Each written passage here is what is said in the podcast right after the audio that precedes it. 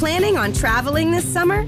Make saving at the pump part of your plans with two times the fuel points from Harris Teeter. It's easy. Download your eVic coupon, and for every dollar you spend with your Vic card, you'll get two fuel points. That's up to $1 per gallon on quality fuel at participating BP and Harris Teeter fuel centers.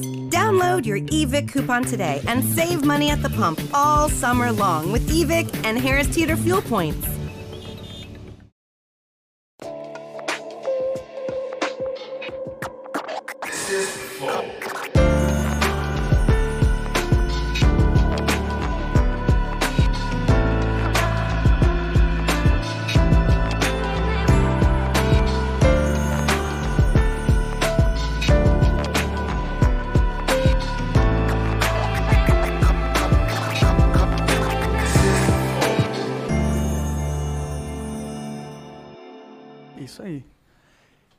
Começando mais um Flow. Eu sou o Monark, este é o Igor. Salve, salve família. E hoje nós vamos conversar com o cara que virou uma lenda da internet. O namoradinho da internet. Verdade, verdade. Pode crer, meu. Todo Nicolas Cagezinho. É os guri. Ai, que lindo! Arrasta pra cima e vem comigo que no caminho eu te explico no telinha. Janho. A mãozinha no queixo é Ah, foda. Eu vejo uma câmera de celular, eu já puxo já. já Ô, é automático. Faz aí o, o rock and Ah, o roll. rock and roll é um detalhezinho que só eu tenho. Os dois lados são igual. ó. É o Tocantins. do- Meu bichinho de estimação. Mas, pô, é, fazia tempo que eu não via, assim, a galera, mano, hypar em alguém assim, mano. Meu Ah. Deus do céu, bicho. Eu não sei nem como aconteceu, só... Todo mundo falando do Janho, cara. pra- Todos os meus amigos falaram, cara, você tem que ver essa porra aqui, é muito engraçado, não sei o quê. É, o que que tem de tão engraçado na parada? Eu não Ah, a sei, galera cara. curtiu, mano. A É, galera curtiu. é natural, né? Espontâneo. Isso, isso é, É algo leve. raro. E tu é meio doidão também, né? ah, cara? eu sou meio piradaço, meu. Então. Real Thug Life. Pô, mas da hora demais ter Mas como é que é? Vem a câmera. Eita, aí Ah, falou que faz, você fez. Porra. Tá tudo bem. mas, pô, valeu demais ter aceito vir conversar com a gente, Ah, cara. eu tô Não, feliz não, de estar como é aqui. que é a mãozinha, a mãozinha? Tô feliz de estar aqui, meu bar. Não sei nem- Obrigado, obrigado por vir, cara. Não, da hora demais, energia boa, positividade no lugar. Que bom. Me senti à vontade aqui. Valeu mesmo. Vamos, quero saber mais dessa história aí, quero entender como que surgiu tudo isso. Mas antes eu preciso falar dos nossos patrocinadores, que é o iFood. O iFood é... Bom, se você nunca pediu no iFood, você tem a oportunidade agora de pedir, nesse exato momento, o seu primeiro pedido por 99 centavos apenas. É isso? Uau! É tipo, quase comer de graça. Se você nunca pediu nada no iFood, teu primeiro pedido, 99 centavos, restaurantes selecionados, né? Uhum. Com cardápio selecionado. Uhum. Você entra lá, 99 centavos, e vai ficar felizão a noite inteira. Noite inteira. E se você já pediu no iFood, mano, pede de novo, porque você sabe que você, você quer. Você sabe que você quer. Ô, Jan, eu vou pedir um sandubão sinistro pra gente. Bah, os guri vão querer, nós vamos adotar a ideia do iFood. O iFood tá em alta, né? iFood! Arrasta pra cima. Então é isso, vai lá e pede teu Como é pedido que lá. é?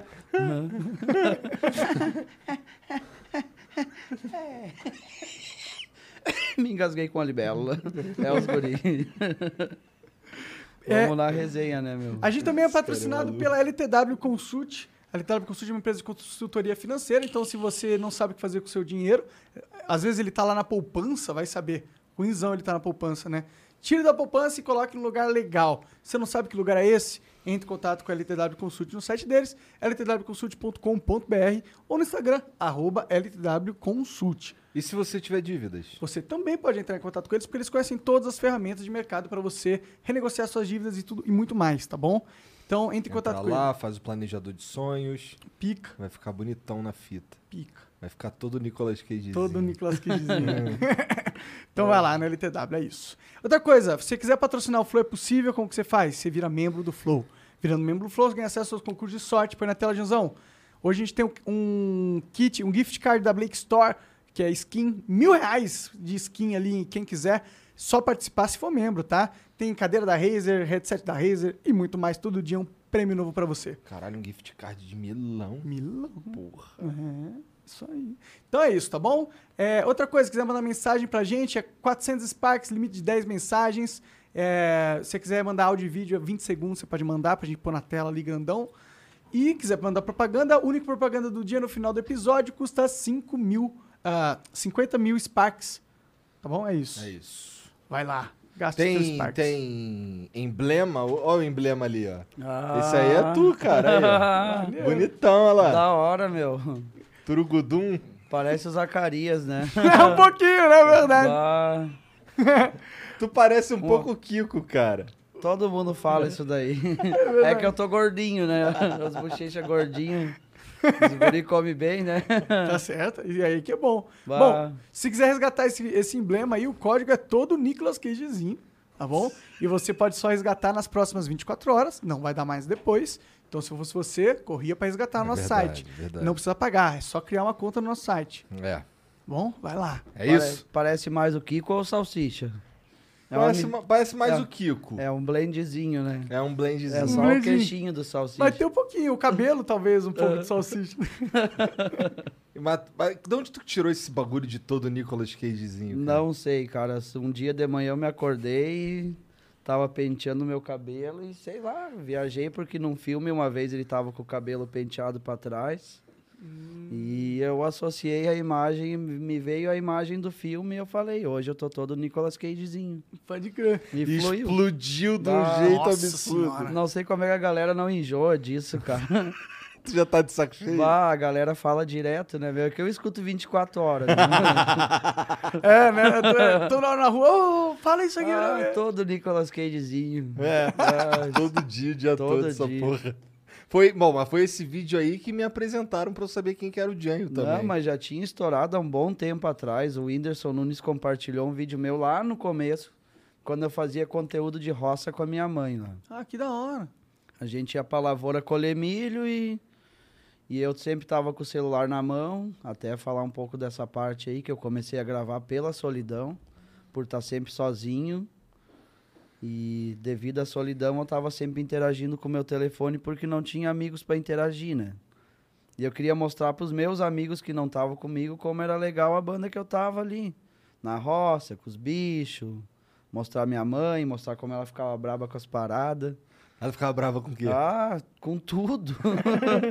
ela tem pavor de celular, ela detesta telefone. Daí dava uma resenha da maneira, né? E começou assim, daí naquela época deu um boom, né, cara? Teve vídeo com mais de um milhão de acessos na fanpage. Caralho. Daí o Whindersson Nunes compartilhou, falou que eu era o Julinho do Cocoricó. Parece um pouco E mesmo. daí passou, passou, passou, só faltou as pintinhas. É. Daí passou um, passou um ano, um ano e pouco, deu o segundo boom agora, né? Depois que eu perdi meu Instagram, eu tinha um Instagram com 40 mil seguidores, nunca passou disso. Ele ficou um tempão assim, não crescia. Daí eu fiz, fiz um Instagram novo, conheci o Vinícius. O cara que tá me ajudando agora, ele ajudou a, a alavancar o negócio. Ele usou umas estratégias bem maneiras que foi fazendo com que subisse mais rápido o público, né? Entendi. Devo, E aí tu conseguiu passar dos 40? eu devo tudo isso a ele agora, né? Graças a Deus tem sido uma parceria bacana e, Maneiro. e ele chegou como divisor de águas na parada. E daí no meio disso veio esse meme aí, né? Do Nicolas Cagezinho. Mas ele já tava comigo há um Que tempinho. dica já. que ele deu pra você, que você mudou assim do seu. Como você fazia as paradas? Não, ele, ele monta os, ele monta os rios, ele Entendi. ajuda a responder comentário dos fãs, que é muito importante, eu também ajudo às vezes. É porque agora tu explodiu tanto que A não tem interação como, com né? o público eu acho que é um, um checkmate, né? Que o pessoal, se ele comenta na sua foto, ele quer ver uma resposta. Ou pelo menos uma curtida, né? Verdade. É uma estratégia infalível, eu acho. Pode crer, é interessante É mesmo. bom que engaje o cara Sim. também, né? O cara se amarra, vê que tu tá ali. É, ele vê, bah, o cara tá vendo meus comentários, tá vendo que eu comento, eu, Aham. eu vejo, obrigado por, por todos os comentários aí. A gente vê quase todos, nem sempre dá tempo de responder. O que deu uma travada agora foi o direct, porque o direct é. Bah, mano, é Lotadaço. infinito, infinito. Você tenta subir, não vai acabar nunca mais as mensagens. Caralho. Pô, tá Daí, famosão, hein, o cara? direct a gente deu uma segurada nele. A gente tenta responder alguns, mas é bem difícil, cara. Entendi. Mas nesse, nesse tempo que você tava produzindo o canal, tava com. Ou o Instagram. tá- Por que, que você foi bloqueado do Instagram no final dos contos? Eu perdi ele, cara. Apareceu um site fake com legenda toda em inglês. Daí eu achei que era o suporte do Instagram e digitei Ah. minha senha sem querer. Entendi. Em uma parte dizia ali pra mim digitar o password, que é a senha, e caí no conto do vigário, né? Caí que nem um patinho. É que os guris são meio tongo, né? Mas às vezes tem males que vêm pra bem. Né? Ah, eu fiquei bem mal, eu pensei em desistir. Me abalei, me abalei bastante porque eu demorei muito pra conseguir aqueles 40 mil seguidores. E daí eu tive que começar um Instagram com nenhum seguidor. Eu pensei, bah, perdeu a graça. E aquela grade lá tinha muito vídeo bom. Entendi. Tinha, bah, tinha uma grade bem rica com um monte de coisa. Até o vídeo do sapo fazendo apoio, não sei se você viu esse. Eu vi. Tem um sapo pagando 10 flexão ali. Que ali foi da hora. E a galera curtiu mais que eu fiz o meme e botei a mão na boca, a mesma mão que eu botava no sapo. A galera ficou zoada com aquilo ali. Disse, bah, o cara é doido mesmo. Os caras comentaram, vai dar um monte de, vai dar um monte de, de cobreiro na boca. Eu digo, capaz, os guris têm anticorpos infinitos. é anticorpos eternos, né? Tu cresceu na roça? Não, eu sou da cidade. Tu é da cidade? Sou da cidade. Como que foi? Eh, Você cresceu onde? Em São Paulo mesmo? Eu cresci em Santa Cruz do Sul, Santa Rio Cruz. Grande do Sul. É dos Ah, é. cento e poucos quilômetros de Porto Alegre. Entendi, entendi. Era uma cidade interior. Não, Santa Cruz é cidade, é uma cidade pequena, tem 200 mil habitantes. Pode crer, pode crer. Não é pequena. Da, Não, pra 200 mil habitantes é uma Ah, cidade du- da hora já, 200 é uma puta E cidade. é uma cidade muito bonita, cara. É uma cidade de, de imigração alemã, né? Ela é. A, a movimentação lá é o tabaco, né? O que move a cidade é o tabaco, é a região das indústrias do tabaco. Philips Morris, Souza Cruz. Entendi. E gera muito emprego isso lá, né? Pode Entendi. crer. Mas por que que tu é o Janho? O Janho, cara, bah, isso daí surgiu muito tempo depois de eu sair de Santa Cruz. Surgiu agora no meu último emprego que eu tava. A gente trabalhava construindo rodovias, daí o pessoal é muito de outras regiões e todo mundo se chamava de Janho lá. E eu não tenho muita facilidade de gravar nomes. Daí quando eu não lembro o nome, quando eu não lembrava o nome da pessoa, eu falava, e aí, Janho? Eu chamava as pessoas de Janho. Quando me chamaram de Janho, eu fiquei bolado. Eu não, go- eu, não, eu não gostei, porque começaram a me chamar. Eu digo, sou eu que chamo vocês assim, não vocês que me chamam. Eu eu- pensava que Janho era. Eu tinha nojo desse apelido. Eu digo, puta, meu, eu não gosto de ouvir isso daí. Só que eu falava, né? Eu achava Aí que pegou. Janho era, ah, eu era fiquei uma mal pra de caralho. Eu digo, não, mano, eu não gosto desse apelido. Para de me chamar assim. Achava que era de Curitiba? Eu achava, porque lá em Curitiba os caras usavam Janho pra caralho. Ah, a galera. Cara, a galera lá da, da, da rodagem lá que trabalha nas rodovias é de todo o país, né, meu? Vem gente de vários lugares. Tinha paulista, tinha É, cara de Curitiba Minas, virou paranaense, tinha Paulo, vários né? caras. Tipo São Paulo. E era um serviço que eu gostava demais, né, cara? Bom, eu me entrego em qualquer emprego. Qualquer emprego que eu trabalhar, eu, eu visto a camisa e eu O que vou tá fazendo mesmo? Perdi essa parte. trabalhando, construindo asfalto, fazendo as rodovias. Ah, da hora, da hora. Só Fazia reforma dos pedágios, recapava onde estava ruim. Massa, Nossa, deve ser um trabalho que não tem fim, né? Não tem fim, não acaba nunca. E é sempre viajando, sempre buscando onde é que tem os problemas. E daí chega nos lugares, você faz 2, 3 quilômetros de asfalto. Entre 15 Deve loucos. ser assim. cansativo também, correria. Ah, eu tomava 10, 20 litros de água por dia. Caralho. Porra! O sapato, aquele que a gente usa para trabalhar, aquele durava quatro dias.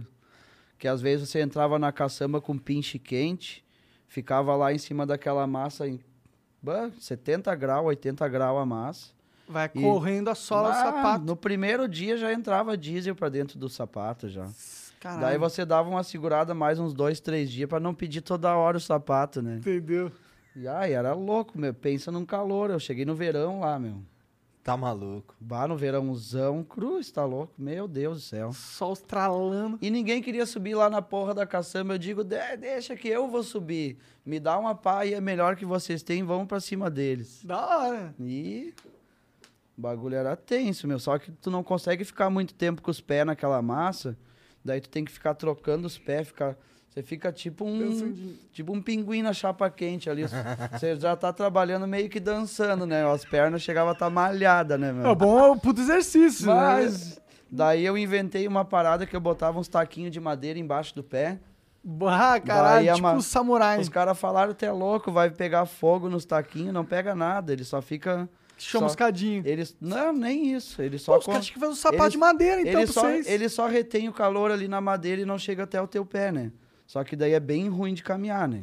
Entendi, entendi. Você já Pô, fica mas é meio mais... burrice dos caras, né? Sabe que tem um problema, que eles estão tendo que trocar sapato toda hora. Não faz a porra de um sapato... Se eu tivesse ali, calor- se eu tivesse ali até hoje, eu ia revolucionar a indústria dos sapatos de empresa de rodovias. Cara, você ainda pode revolucionar, mano. Você tem uma puta Claro, audiência agora. claro. Só fazer o produto e vender. Verdade, meu, pior que é. Mas tu saiu de lá há muito tempo? Cara, eu saí em setembro de 2019, eu acho. É. Ali que eu comecei a fazer os vídeos. Eu fui demitido, comecei Pô, a ajudar cara, eles minha demitiram mãe. o cara que subia no caminhão e falava, vamos lá, galera. Ah, eu tive uns desentendimentos com os caras lá, porque tinha, a gente trabalhava com muito material sucateado, as- os maquinários era um maquinário que estragava sempre. E daí, como é muito longe a oficina, os caras vinham de Santa Cruz, às vezes a Bento, para arrumar um caminhão. Daí isso daí levava a tarde toda. Entendeu? A galera ficava ali perto das máquinas. O que, que eu fazia? Eu sou loucaço, né?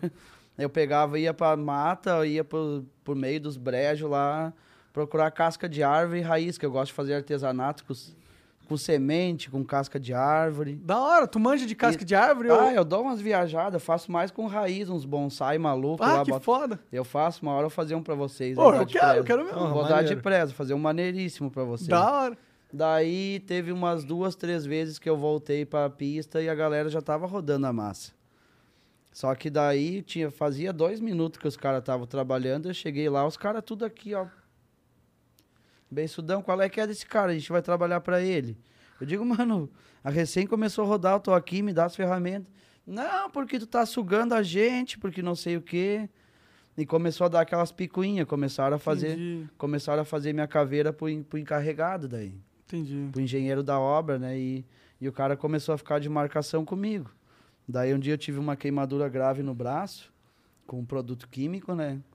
E aquela queimadura ele viu, daí ele chegou um dia por trás da, do laboratório e veio me tocar uma piada. Ele disse que aquilo ali não era uma queimadura de, de asfalto, que eu tinha me encostado numa árvore que eu vou me esconder nos matos para não trabalhar. Entendi. Os caras estavam te zoando porque tu é meio. Sim, daí o cara fez a volta por trás do, do, do laboratório e veio pra me tocar essa piada, o engenheiro da obra. Caralho. O cabeça da empresa, né, meu? Sempre respeitei muito ele e tudo, mas naquele dia ali ele. Vacilou. Eu acho que ele vacilou e deixou margem comigo, né? Daí eu disse: tu acha que é isso daí? Então me manda pra uma dermatologista, vamos ver se tu tá certo ou se eu tô certo. E daí eu fiquei sete dias de atestado e quando eu voltei, eu voltei furioso, né, meu? Já voltei com o pé na porta já. Ah, com razão. Eu disse, ó, mano, tá aí a merda do, do teu laudo aí, ó, queimadura por produto químico, queimadura de segundo grau. Eu tive no braço. Caralho, seríssimo, É, então. pelo, pelo CAP, né? O CAP é uma é um, é um tipo um pinche mais líquido que você passa na pista antes de, de receber o asfalto, para ele dar a grudar, né? E aquilo ali grudou no meu braço e pegou sol, né? Levantou uns bolhão assim, ficou Caralho, que merda. Ficou bem feio. Daí ele me tocou essa piada, voltei do meu atestado já. Puto. Ah, Quando o Chamei. cara tá certo, né, mano? É ah foda. desci a lenha, meu. Eu disse, ô meu, quer saber, ô meu, vai te fuder. vai te ferrar aqui, ó, pau no cu. E eu não tenho medo de vocês. Já virei um galinho de rinha, né? Daí já, já estufei o peitinho de frango e já fui pra cima deles. Daí a gente trabalhou no. Imagina ele. Chegando aqui assim. Não, e o engenheiro, ele é meio fortão, né? Ele faz umas academias lá e pá, daí ele... Louco pra pegar, bah, vou dar umas, umas conchas nesse cara. Só que ele deixou de boa, me deixou ir embora. No outro dia ele mandou a secretária dele me buscar em casa. Eu digo, e aí tem? Ela, ah, que tu vai ajudar a limpar a empresa hoje? E daí tu fica ali ajudando a limpar, limpar a usina. Eu disse pra ela no caminho já, eu disse, não, não vou limpar a usina nenhuma, eu sei que tu tá vindo pra me demitir. Foi que foi, né? Eu fui lá pra assinar a minha demissão. Por coincidência, era aniversário da minha mãe. Eu fui demitido no dia 17 de setembro de 2019. Caralho, que merda, hein? Essa é uma data bem emblemática para mim, porque essa data se repetiu duas vezes na minha vida em 10 anos. É, porque que, que, Ah, eu tive uma parada aí, até vou mais no decorrer do programa, eu quero contar um pouco da minha história, né? Ah, eu tenho um histórico de longa data com drogas, né? Eu sou dependente químico, em recuperação. Fui usuário de crack por quase 18 anos. Porra! E em 2004 eu ingressei nessa vida, né, meu? Perdi, perdi minha identidade totalmente nessa época. Ah, fui morar na rua, perdi meus amigos, perdi minha família. E depois de quatro, cinco anos afundado, assim, no fundo do poço, no- na lama mesmo. Em 2009, quando eu tava quase para morrer, quando eu tava com 47 quilos, no dia do aniversário da minha mãe, eu fui preso. E eu acredito que foi uma mensagem subliminar para eu ser liberto da morte. Dez anos depois, eu fui liberto da miséria, demitido do lugar que eu estava. Eu acho que duas vezes Deus já falou comigo. Eu demorei dez anos para entender isso. Porque foram duas datas que ocorreram justamente no aniversário da minha mãe. E foram dois divisores de água na minha vida. Porque depois que eu saí da prisão, eu me tornei uma pessoa muito melhor, né? Você ficou ficou- muito tempo? Fiquei um ano. Conheci o Central de Porto Alegre. Sofri bastante lá dentro. Fui, passei uns perrengues bem brabo lá dentro. Até eu aprender como funciona o ritmo dos guri, né? É difícil, é, é sufocante. Tá todo mundo, ninguém tá de bem com a vida lá dentro. E eu, como eu cheguei num cara muito ingênuo, né, meu? Nunca tive maldade com ninguém. Eu cheguei lá dentro e encontrei aquilo, daí foi um pouco assustador para mim, mas foi o divisor de águas para mim começar a reagir e voltar a viver. Lá dentro eu engordei, cortei meu cabelo, comecei a me alimentar de novo. Quando eu saí de lá, eu consegui a minha primeira esposa, né, minha primeira mulher. Fiquei quatro anos com ela, ela tinha o mesmo problema que eu, ah, só que ela não quis mudar. Eu fiquei quatro anos lutando por ela, mas não deu muito certo. Os sete primeiros meses foi um mar de rosas, né, meu? Eu e ela era só alegria, só felicidade. Ela tava bem, ela tava bem há mais tempo que eu, tava forte, tava gorda. Eu tava criando os filhos dela como se fossem meus filhos. Uma criança de sete e um de nove. O Cícero e a Isabelle. Criei como meus filhos. Só que depois de sete meses, um dia ela foi comprar pão e não voltou mais. Ela voltou 26 dias depois para casa. Caralho. 10 quilos mais magra. A gente encontrou ela no meio do mato. Caralho. Que a gente foi atrás, a gente tentou ajudar. E eu fui lutando. Eu tive umas cinco internações com a Luciana, minha primeira mulher. Que eu lutei por ela, levava comida na, na, na clínica, levava fruta, levava doce. Daí trazia ela de volta para casa, ela ficava bem um tempo. Dava cinco, seis meses, ela caía de novo. Até que um dia eu perdi as forças e depois de quatro anos eu caí daí. Daí eu caí um tombo feio de novo e fiquei dois anos vivendo em função disso. Nessa época eu comecei a trabalhar no caminhão do lixo, que deu uma levantada, eu comecei a reagir, mobilei toda a minha casa, fiquei forte de novo, fiquei gordo, mas volta e meia eu recaía de novo, e as minhas recaídas eram bem pesadas, que daí eu fumava todo dia. Eu já queria contar essa minha história com dependência química faz muito tempo. O pessoal não tem Eu ideia não, disso? eu não sabia como contar, porque tem muita criança que me segue, eu tenho medo de, de contar de um jeito que as pessoas vão ficar ofendidas ou, vão- ou, que- vão, ou vão ser agressivas comigo, às vezes, de repente, tentar me, me agredir na rua, verbalmente, né? Mas eu acho que Eu tinha muito medo de contar, mas eu queria contar isso já faz, ó... eu acho que é importante para as pessoas ouvirem histórias como essas, né? Principalmente porque foi uma história com um final feliz, no final das contas. Até para as crianças, para elas entenderem um pouco Ah, da vida, né? a superação e a luta que eu venho tendo contra isso, né? Porque eu faço de tudo para melhorar. Eu tive vários episódios com isso, eu nunca parei de usar até hoje. Só que esse ano foi o melhor ano da minha vida. Esse ano, se aconteceu duas, três vezes, foi muito. Daí eu tive uns episódios com outras substâncias Mas o que realmente começou a me afetar muito agora foi o álcool, meu. Entendi. Mas então a tu... minha luta contra o crack vem há 18 anos já. De ó, deze- 2004 até 2021 dá Puta, 17 aí anos. perdi. 17 anos. E eu luto, cara, diariamente para tentar melhorar. Cara, com... Quero fazer o melhor pelas pessoas, quero tentar me, me doar mais pelas pessoas, ser um cara melhor. Tanto é que eu tô 30 quilos mais gordo, né? Eu, eu não tenho a aparência de um usuário, tanto é porque eu não uso, cara. Ah, dois- duas vezes no ano você não é um usuário. Não, né? Você- duas, três vezes acontece só na minha casa, cara. E devido ao álcool, porque o álcool é a porta. Pode crer. O álcool abre os portais do inferno, né? Porque eu acredito que essa essa substância ela é regida por uma entidade que não é desse mundo. Eu tenho certeza que é algo espiritual. O álcool. É. O, álcool, e a normalmente extrai um pouco do o pior. Tipo, o, o álcool pode extrair o melhor de você, de certa forma. Pode extrair você mais sociável, um cara mais engraçado É. às vezes. Mas ele também Ele extrai. pode te o- levar à beira de um abismo que você não vai conseguir sair mais. É. E daí a válvula de escape para você fazer o que você já fazia antes, né? Que no meu caso a dependência química. Ela abre os portais, né? Ele tira, né? Aquela coisa que te segura antes, né? Vai Bah. tirando quimicamente, né? Mas esse lance do, de, de tomar o álcool aí, tu, tu toma na tua casa sozinho? Sozinho. É porque, cara, quando eu comecei a ganhar dinheiro e quando eu comecei a ganhar seguidores, eu não ganho muita grana, já pra dizer logo. Mas a gente ganha uns trocos aí pra fazer umas divulgações. E mas a, a grande questão nem é pelo dinheiro, cara, é pelo quando eu fiquei famoso na internet, todo lugar que eu ia, as pessoas me ofereciam a mesma coisa. Ó, o Janho, cara, dá uma bebida pra ele. Janho, toma uma cerveja aí, Janho. Vem pro churrasco com a gente. Nos primeiros seis meses, todo lugar que eu ia, as pessoas me davam cerveja, eu bebia todo dia. E quando eu me dei por conta, eu já estava dependente do álcool. Eu já não bebia já só quando eles me ofereciam, daí eu pegava com o meu dinheiro também. Deixava de comprar minhas coisas que eu gosto pra ficar Comprar bebendo. Às vezes estava bebendo de manhã.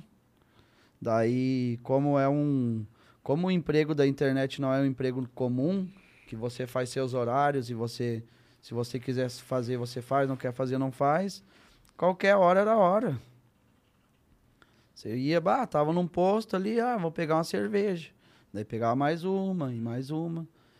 E isso foi muito prejudicial pra mim, foi foda, meu. E aí isso aí tava te levando pra. Tava me trazendo de volta a dependência química. Tu tava falando que.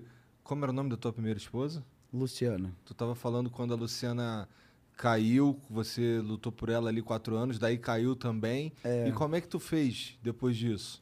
Cara, eu fiquei trabalhando no caminhão do lixo um tempo, daí eu abandonei ela, né? Pa- abandonei o barco e fiquei trabalhando cinco anos no caminhão do lixo daí. Só que ali eu tive várias recaídas consecutivas. Eu caía, levantava, caía, levantava. Daí eu conheci a minha segunda mulher. Essa durou alguns dias, só durou seis meses. Passou um tempo, caí, levantei, caí, levantei, daí eu conheci a terceira. Nessa terceira eu continuei no caminhão do lixo mais um tempo, daí eu trabalhava em dois empregos. Nessa época eu fiquei quatro anos limpo, porque eu me entreguei de corpo e alma para aquela relação ali, me senti acolhido, me senti parte de uma família de novo e, e tentei melhorar. Melhorei, lutei pela minha vida mais uma vez. Só que a minha mulher, ela era de boate, né? Ela era uma garota de programa. Ela tinha problema com maconha daí. E quando faltava em casa, ela se tornava agressiva comigo às vezes. Entendi. E foi passando, o passar do tempo foi fazendo com que esfriasse a nossa relação. Depois desses quatro anos que eu fiquei sem ela, eu acabei caindo de novo. E daí caí um tombo bem grande. Daí eu fiquei mais três anos mal. Entendi. E daí voltei assim, daí comecei a trabalhar em indústria do tabaco. Daí eu comecei a trabalhar em fumageira. Trabalhar no processo do tabaco, né? Mas pra sair do. Pra, pra se levantar, tu se levantava sozinho ou tu tinha ajuda? Eu, eu me levantei muitas vezes sozinho. É? Mas a minha avó tentou me ajudar bastante. A minha avó foi uma pessoa que sofreu muito com isso. Eu fiz a minha avó sofrer muito com A minha mãe foi embora de casa, né? Na época que eu comecei nessa história. Que ela se assustou, ela me viu com 47 quilos. Ela não sabia o que fazer, ela simplesmente se desgostou da vida e foi morar na roça, né? Nessa roça ali que anos depois eu comecei a, a voltar para lá quando eu já quando eu tentei subir subir a superfície de novo, eu voltei lá para minha mãe para ajudar ela, né? Nesse meio tempo eu trabalhei quatro safras de fumo, né? Isso, isso dá quanto tempo? Cara, faz Não, não, não. Traba... Quatro safras de fumo dá quanto. Quantos quanto anos? Dá quatro quatro, safras. quatro safras é quatro anos que você trabalha seis meses. Entendi. Growing up, you and your buddies were always on the same page. Thursday was pickup basketball night. Saturday was an Xbox gaming binge, but then the buddies started falling off one by one. So what if they all have that ring on their finger and you're the only single bachelor left? You've got your own bling. And this one doesn't come with any commitment, just a few really good moments of chill bliss. Why the sheets not go for the gold? For a limited time at Sheets, get your hands on a $3.99 milkshake like the Toffrees, made with Hershey's Heath bars. Unwind with golden ribbons of buttery caramel and a heaping scoop of whipped cream. And don't forget, you can save $1 when you order on the app. At Sheets, there are endless options when it comes to delicious drinks coffee house style cold brews, hot coffees, lattes, shakes, refreshers, and so much more. Everything is customizable, so you always get exactly what you want. And when we say always, we mean 24 7, 365. Entendeu? Seis meses por ano. Você faz a safra, daí você sai do, do processo do tabaco e vai para a lavoura para colher. Daí você colhe e volta para a safra de novo. Na verdade, a safra é o ano todo, só que uma parte do ano você colhe e na outra você processa ele, né? Entendi, entendi. Daí eu trabalhei quatro anos nisso, ó, seis ou sete anos atrás. Daí meu último emprego foi nas rodovias. Entre um trampo e outro eu ajudava a mãe na roça. E ali eu comecei a criar os memes, né? Pode crer. E aí, né? E sempre quando- lutando, né, meu? Sempre lutando, sempre tentando ser uma pessoa melhor. Eu nunca me entreguei para isso, eu nunca fui feliz na situação que eu vivi. Eu tenho muito amor à vida, muito amor pela natureza. Cada dia para mim é um milagre de Deus e, e eu acho que essa admiração que eu tenho pelo universo fez com que eu lutasse Retornasse. com unhas e dentes e conseguisse retornar à luz sempre. Eu tô- várias vezes. Eu tô sempre indo em busca da luz. Eu quero viver, cara. Eu amo viver. Só que eu comecei muito cedo essa história aí com, com a dependência química porque eu sofri muito bullying na escola, meu. E o bullying destruiu com a minha vida, né? O bullying é um, um ato covarde quando uma pessoa está tentando desviar o- as imperfeições que ela tem, direcionando as suas imperfeições.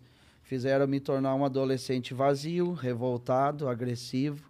Eu não estudava, eu não queria ir na aula. Daí, quando eu ia na aula, não, eu só queria brigar. Eu nunca tive nenhuma namorada.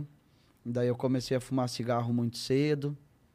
Fumei cigarro com 12 ou 13 anos. E a, a partir daquilo ali, começou o meu histórico com drogas, né? Relacionado ao bullying, na minha adolescência foi o divisor de águas para mim me tornar um dependente químico mais tarde. Pela aquela frustração de achar que eu era o cara mais feio do colégio, né? Entendi. Daí eu tive a minha primeira namorada com 24 anos, essa aí é a Luciana. 25 eu tinha já. Entendi. Tudo entendi. começou ali. Foi, foi, foi acontecendo da adolescência para cima, eu só fui piorando. Piorando, piorando. Eu não consegui con- concluir o primeiro grau. Eu larguei a escola, virei arruaceiro, fiquei vestia roupa preta, queria ser aquele cara que só fazia é, anarquista. O anarquista, o cara sem pai, o cara que veio de uma família pobre. Porque eu vim de uma Os caras rindo um negócio mó sério, eu vim- né? eu vim do- Esses vão pro inferno, todos é vocês. que eu falo aí. de um jeito bacana. Eu tô tentando falar de um jeito lúdico e didático, né, meu? Eu tô falando de um jeito bem didático pra galera entender a construção do enredo, até pra eles entender que, eu, que isso aconteceu sem eu perceber. Foi acontecendo sem eu notar. Quando eu acordei da noite pro dia, eu vi que eu não tinha mais, já não tava mais na escola, já tava fumando maconha, da maconha foi pra cocaína, da cocaína foi pro crack. E daí no E dia. o crack é foda, né, eu cara? perdi a minha alma no mesmo dia que eu fumei. Você sentiu isso? Como- Naquele Eu dia. perdi alguns amigos Naquele crack. dia minha alma saiu de mim. É como se alguém chegasse assim, Jânio, eu vou tirar tua alma, vou deixar teu corpo andar oco agora, sem nada dentro. Porque eu já não, eu perdi meu sentimento por amigos, perdi sentimento pela minha família, perdi sentimento pela minha autoestima. Eu já não me cuidei mais, já não tomei mais banho. Eu já não me alimentei mais e ladeira abaixo. E eu Como que é quando você tá no. É sobre o. é Tipo, o que você pensa em mais e mais? É isso? É, você quer usar mais, porque é uma descarga de adrenalina muito forte, muito rápida. É rápido, né? E ela te faz subir e é 30 segundos ela te cai numa depressão profunda. Entendi. Daí quando tu cai naquela bad ruim assim, Dura quanto tempo essa bad de caída se você não usar de novo na hora? você tem que usar. Daí quando dá aquela bad ruim, tu quer voltar até a outra da primeira. Entendeu? Daí tu vai, é uma gangorra, você sobe e desce, sobe e desce. Entendi. É euforia, depressão, euforia, depressão. E ao mesmo tempo é sensação de pânico e angústia dentro de tudo isso. É uma sensação bem ruim. Só que a descarga de adrenalina que isso dá no teu organismo faz com que tu continue buscando aquilo ali. É que nem uma pessoa que pula de paraquedas. É uma merda. É assustador. Mas pelo, pela aquela descarga que ela recebeu, ela vai querer receber de novo aquela dose de adrenalina, né? Eu acredito que funciona dessa forma. Faz sentido, não Pô, faz pular de paraquedas é legal. Ah, eu vou pular esse ano, se Deus quiser. E a princesinha dos olhos dourados estiver torcendo por mim. Ah, eu acho que todo mundo de, eh, da, de Boituva tá mandando e-mail agora pra você. Ah, Não, os caras de Imbituba aí, Imbituba me, também. me levar pra pular de paraquedas. Daí eu cheguei um dia pra, pra ir fazer o salto lá, eu tava indo pra Floripa. E no caminho eu ia passar em Imbituba pra pular de paraquedas. E eu sentei do lado de um cara, o cara olhou pro meu lado assim, e a gente começou a trocar uma ideia. Daí eu falei sobre o sonho de saltar de paraquedas e que eu tava indo pra saltar. O cara disse, cara, tu é louco, meu amigo pulou e morreu na primeira vez. Porra! Caralho! Eu me agarrei nas, nas coisas do, do- Me agarrei no- nos, no- nos pega-mão do, do, do banco do ônibus e. Cara, pingava suor das mãos. assim, Eu fiquei branco que nem um papel, cara. Tiveram que me desgrudar com uma espátula da cadeira do ônibus, né, meu? Eu digo, pô, eu não vou passar em Bituba, eu vou direto pra Floripa, então. Só tomar um banho de mar. e daí, nesse dia aí, eu desisti de pular. Não, mas, Mas, quando tu pô- pula com, com, com um instrutor, cara, é tranquilo. É aquela coisa, tu O só, cara mó migué, ninguém tu só- morre de primeira, assim. tu só tem uma vez pra errar, né? Se errar Eu uma sou, vez. eu sou tão noiado que eu sou capaz de pular sem antes de botar o paraquedas, daí já era. daí eu vou ó, take my breath away, dom, dom, dom, dom, dom. Já vai rolar uma musiquinha do Top Gun, né? What you ever know, Simon, same love again. E o Janho indo, ó, rumo a Nárnia. Tu falou que a música é um ponto forte pra você. Bah, Você música ama pra mim, mano, música pra mim é tudo, cara. Música, eu respiro música 24 horas. Teu primo, Nutelinha. Daí, o, a música pra mim é um bagulho bacana porque eu não assisto TV faz muito tempo, mais de 10 anos. Uma vez assaltaram a minha casa, né, e levaram a minha televisão e todos os meus móveis. Eu, quando eu fui morar no interior, Porra. quando eu fui morar no interior, a primeira vez que eu fui morar lá, roubaram. Eu fui sair pra, com a minha namorada pra dar uma banda, a última, né? E quando a gente voltou pra casa, tava as duas portas abertas e levaram televisão, levaram tudo. Caralho, os caras pararam no caminhão de mudança e falaram, "Ah, Ah, já quase morremos chorando. E ela, nossos móveis.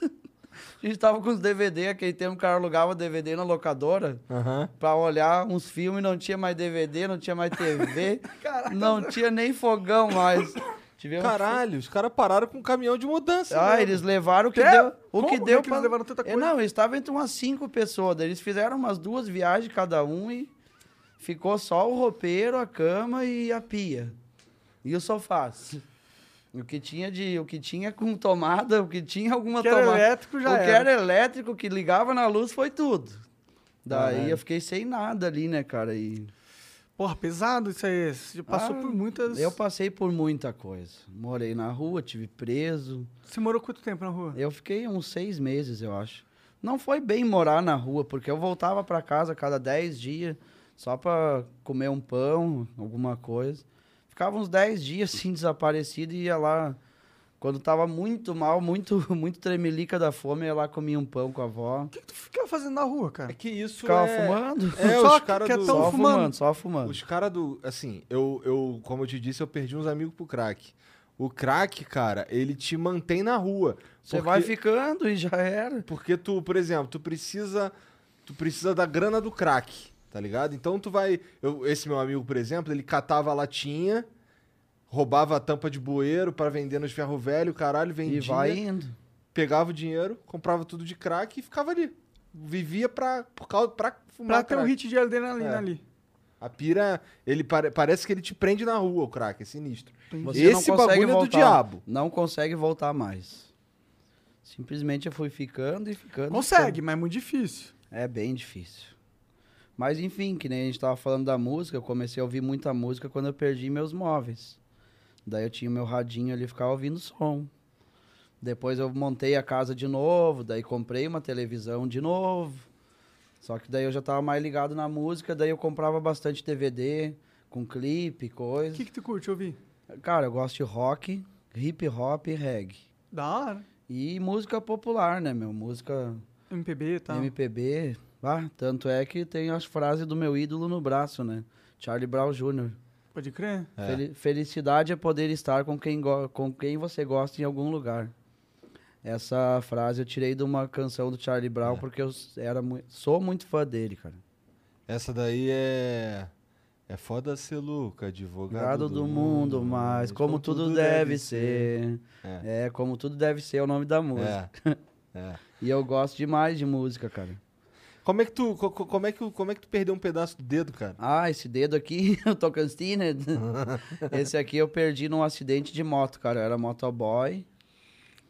Nesse dia eu fui fazer a minha primeira teleentrega da noite. Uma menina embriagada cortou minha frente de bis. Eu tava quase 100 por hora.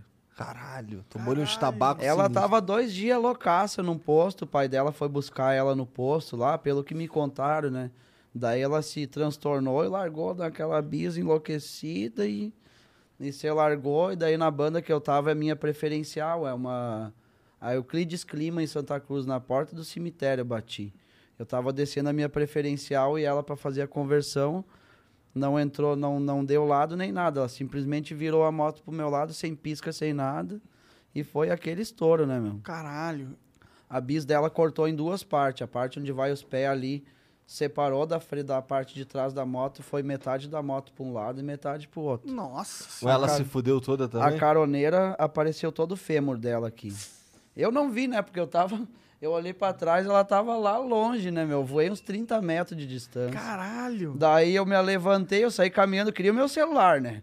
Ah, o meu telefone, meu telefone. Os caras olharam, mano, olha pra tua mão, olha pro teu joelho, o joelho para O joelho dava pra enxergar toda a rótula por baixo. Entrou os ferros da moto. Entrou os Nervoso, que nervoso. Entrou, entrou os ferrantilhas da Motanstarra no joelho Manchester. e essa parte aqui cortou tudo que dava pra enfiar uma mão embaixo. E eu olhei o Tocantins parecia uma banana descascada, assim. Uma parte pra um lado, outra parte pro outro e o osso pra cima. E eu olhei pra, olhei pra aquilo e já fiquei branco que nem um papel. Já comecei a ficar mal, já. Caralho, tô virando motoqueiro fantástico. Não, eu fiquei branco e comecei a tremer e já. Quando eu dei o segundo passo pra chegar em direção ao meu celular que tava no chão, o joelho fez assim, ó, crack, saiu do lugar e voltou. E já dali, ali, eu já me deitei, já fiquei branco que nem um papel. Já afinei a voz, mas onde é que eu tô? O que tá acontecendo? daí o cara afina a voz, daí já fica frágil, né? Daí eu já parecia uma libela desprotegida, só os guidãozinhos aqui, ó, pra fora. Ah, que aflição. Acontecendo. E aí, te socorreram, foram ambulância. Ah, veio pegou- ambulância, o cara parou o carro no acidente pra roubar minha carteira com 20 reais. O cara roubou. O cara. Os caras pararam a caranga e roubaram a carteira, velho. Tinha 20 reais dentro, minha primeira tele da noite, não tinha dinheiro. que filha da puta, cara. Um mês depois, gentilmente, ele foi lá na, na pizzaria e deixou a minha carteira só com os documentos lá. Daí. bah, das foi ali, carteira. ali que eu perdi meu dedo. A minha primeira moto, minha mãe me deu uma moto pra mim trabalhar, né? Eu sempre quis ter uma moto. Daí ela deu a moto, eu comecei Perdeu a... o Tra... dedo, né? Perdeu o tampão do dedo. Per... É, tiraram meio Tocantins. É bom que daí tu pode fingir que tá com o dedo dentro do nariz, mas ele não tá, né? da hora, né, meu? E é Ou você isso. pode virar presidente também do Brasil. Ah, só que daí tem que inverter, daí tem que cortar esse daí. Ah, tudo bem, já tentou um outro lado, tenta o outro Ah, já agora. de outro, vamos. Fazer um sushi Zanstine do Dedan Starras dos Gorilla Chester. Caralho, mas, mas pô, indo um pouquinho pro futuro, quando você começou a, a despontar na internet por causa do- dos memes e tal, como que foi isso aí? Pra você deve ter sido louco, né, mano? Cara, não caiu a ficha até hoje. Porque eu faço tudo de uma forma tão natural que eu nem noto. Só vai acontecendo as coisas e. Tu pega o celular e começa a gravar Ah, lá. o cara acorda um dia, acha um sapo ali, vai começar a gravar. Eu nem sabia que o sapo tava me esperando pra gravar. Parece que ele já tava fardadinho pra contracenar comigo, né? Essa parada Foram na do- escola de atores a, de sapos. A, a parada do cabelo e essas coisas vem vindo. Eu acho que é algo, eu acho que é a mão de Deus tocando em cima de mim, ó. Vai, Johnny, ó. Vamos te dar mais uma chance pra você prosperar. E eu tô dançando a dança da vida, eu acho. Eu acho que Deus tá me dando uma oportunidade nova pra para mim me tornar uma pessoa querida e e, e bem vista pelo povo, né, meu? Bom, isso é meio Por- que você já por- se tornou, né? por uma infelicidade do destino, andou vazando uns vídeos na internet, né? Que eu tava numa revoadinha ali, me pegaram o loucaço e, e vazaram esse vídeo. Só que eu queria ter contado essa história muito antes. Mas, enfim, eu acho que tudo acontece como tem que acontecer. E foi assim que aconteceu e assim que é. Eu tô aqui para me explicar da melhor forma possível. Não sou isso que aparece na. No- Que pareceu ser, né? Eu, eu tenho meu dia a dia, uma vida normal. Eu tento trabalhar, eu quero muito trabalhar com cultura orgânica, quero fazer minhas hortas lá. Da hora. Quero beber menos, eu tô aprendendo a beber, agora não bebo mais tanto.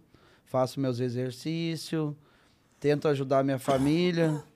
Esses dias, graças a Deus, eu consegui começar a mandar uns pics lá pra minha mãe, Que legal. mandar dinheiro pra eles, e isso dali me deixou muito feliz, cara. É. de- Eu sempre Imagina pedi pra eles, a cabeça eu deles sempre, que- eu sempre pedia dinheiro pra minha mãe, agora eu pude dar dinheiro pra ela.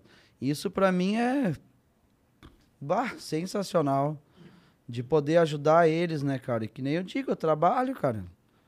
O trabalho de humor, ele é um trabalho, mas eu também tento fazer meu trabalho manual lá nas coisas da terra.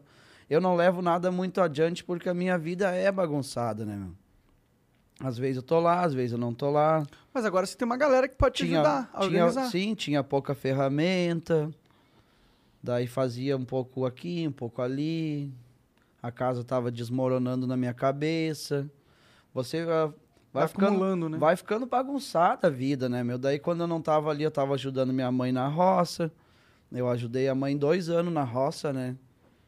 Daí quando veio, começou o negócio dos vídeos, já tive que começar a viajar também. Daí eu voltava de viagem e ajudava a mãe. Daí quando não ajudava a mãe, tentava fazer alguma horta pra mim. Daí ficava. Sempre eu ficava as coisas pela metade. Pela metade lá, pela metade na minha casa, pela metade nas turnês. Entendi. E tudo embolotado, assim. Parece que me jogaram dentro de um furacão assim e falaram, vai, mano. Mas total te jogaram dentro Te- do furacão e falaram, te vai. a vira, internet foi é isso, meio mesmo, foi isso, isso né? que aconteceu, cara. Te vira, vai, Jair. Foi isso que aconteceu. Bora lá, arrasta pra cima, seu Nutelinha.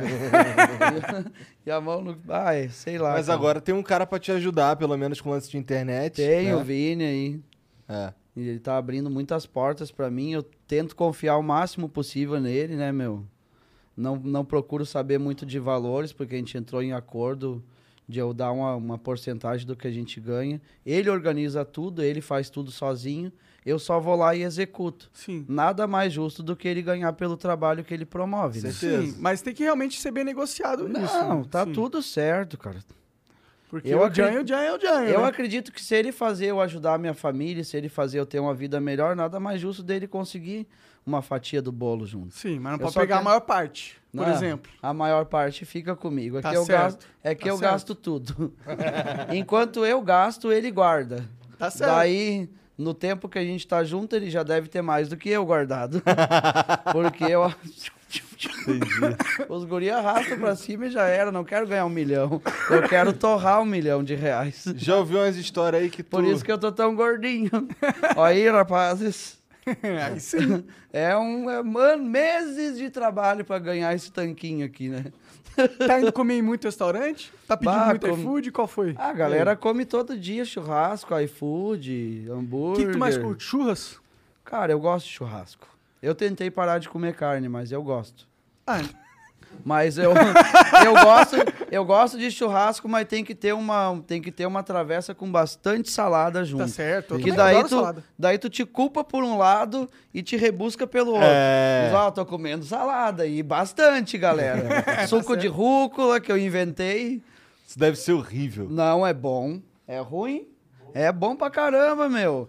Tu pega e espreme umas 20 laranjas, daí você corta a parte mais da folha da rúcula ali, joga pra dentro, larga um ginges junto, que é o gengibre. É um talinho de gengibre, um ramo de rúcula e, aí o suco de laranja. Você bate tudo aquilo ali, se querer botar um pouco de água também pra dar uma... Entendi. É Um um- volume. mas é um pouquinho de rúcula, pra dar o gostinho. Não, uma, uma, uma, uma cabeça uns tarras de rúcula É, assim, né? entendi. Larga bastante, toma aquilo ali. Ah, tá É bom pro quê? Pro é detox, estômago? É detox. Detox? É detox, os guris se intoxicam às vezes. Daí tem que, tem que tentar rebuscar, né, meu? Ah, minha vida sempre foi assim. Eu me incomodo por um lado, mas daí no outro dia eu tô join fitness, né? Ah, entendi. Até nos churras, daí tem aquela montoeira de salada e coisa arada. A carne é fitness. mas com que que, com que que tu gasta esse, o teu dinheiro todo, cara? Com, com mulher? Às vezes. os guri gostam de viver os love moments, né? Take my breath away. Tá certo, tá certo. Na verdade, eu canto aquela uma pras gurias quando eu tô na revoada. Close you wanna take every sorrow away. Close you lady, take it all there. Daí já mete um coraçãozinho, muda a voz. So firm, take and wanna take. These those are lines that we will. I just wanna use your love tonight. Ah, os guri. E elas se apaixonam daí, né, meu? Só que às vezes os guri tem que gastar um dinheirinho com as gurias, né? É o Uber, é o hambúrguer. Ah, sempre tem. Daí tem mais o É o hotel. cachê. Contando é, o cachê, as gurias tem que pagar as unhas, tem que fazer o cabelo. Uma revoadinha, mil reais. e assim o Johnny continua a pé até hoje. Acompanhe novos episódios no decorrer do, do enredo. Mas tu pira em carro não? Cara, eu queria ter um carro, mas eu não consigo comprar, eu gasto tudo de dinheiro. Eu não piro tanto em carro, mas... Ah, eu Ah. gosto, eu acho legal. Eu quero ter um carro pra transmitir segurança. Por que, que tu não pede ajuda do Vini ali? Fala pra ele assim, pô, Ele segura. tá, ele vai. é, é segura parte uma da minha parte- porcentagem, é. é. a porcentagem do carro. Segura. Eles vão tentar me ajudar agora pra arrumar a casa. Primeira coisa, se Deus quiser. E daí no meio disso a gente vai tentar comprar um carro também. Sim, sim. Porque já faz dois anos que eu tô na internet e não consegui adquirir nada, né? Mas transou pra caramba. Ah, os guri, os guri esse revoaram. lado, e as memórias que Ficaram adquiriu, gordos, né? tem Ô, histórias pra contar. Eu dei aula de trader pras gurias, pras garotas nos hotéis, né? Eu vendi um curso de como vender curso já pra duas garotas de programa já. Da hora, ó. É, o cara diz, senta aqui que eu tenho uma história pra te contar. Isso dura horas às vezes. No final, uma disse quase que ela me pagou pelo programa. Eu disse, não, eu vou fazer mais cursos contigo. Tu vai ser coach das gurias daí. eu fiz um trader com elas já. Eu, já. eu fiz duas chorar uma vez no quarto já. Ela chorou, mas como é que tu sabe de tudo isso, cara? Falei, eu disse, cara, tua família te ama. Peguei ela pela nuca aqui, ó. Eu disse, cara, tua família sente a tua falta. E ela chorava que nem uma criança. Ela disse, meu pai é tudo pra mim. Jaio. Isso melhora o sexo, Sexo de que uma é bom não forma. rolou nada. Daí. Só foi a aula de trader mesmo. Daí. Já pensou? Peguei ela pela nuca assim, falei, Não, tua família tem- te tem- ama. Não, não foi assim. Foi todo aquele envolvimento. Eu fiz um diálogo, eu fui bem didático com ela. Contei a vida dela. Eu disse, cara, você precisa mudar. Tu é uma pessoa de luz. Tu é uma guria querida. E daí tu já fala algumas coisas. Já... E já começa a puxar. Elas choram, cara. Elas têm uma vida dura, né, meu? As gurias É. choram com a gente, né, meu? É, ela, sabe, É. Talvez elas se identificam com se algumas identificam com algumas coisas que eu falo. Sim. E eu sou bom em leitura corporal, eu vejo quando ela tá tristinha, daí o cara já fala, ó, aquela ali já sofreu na vida. Vou falar sobre a família. É checkmate, falou sobre a família, já era.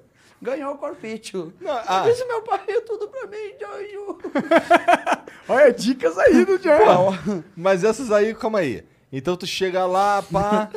com o dinheiro do cachê e o caralho. E, em E às de- vezes o cara tá bebaço, daí tu não quer transar, daí tu dá uma aula de trader, né? De boinha ali, o cara tá já pronto pra, pra fazer o enredo, né? Elas estão ali pra ouvir, tu tá ali pra falar, tu já tá... Tu vê que o desempenho já não vai ser tão bom já Bom, na, dizem as más fight. línguas que muitas garotas de programa, na verdade, são psicólogos, né?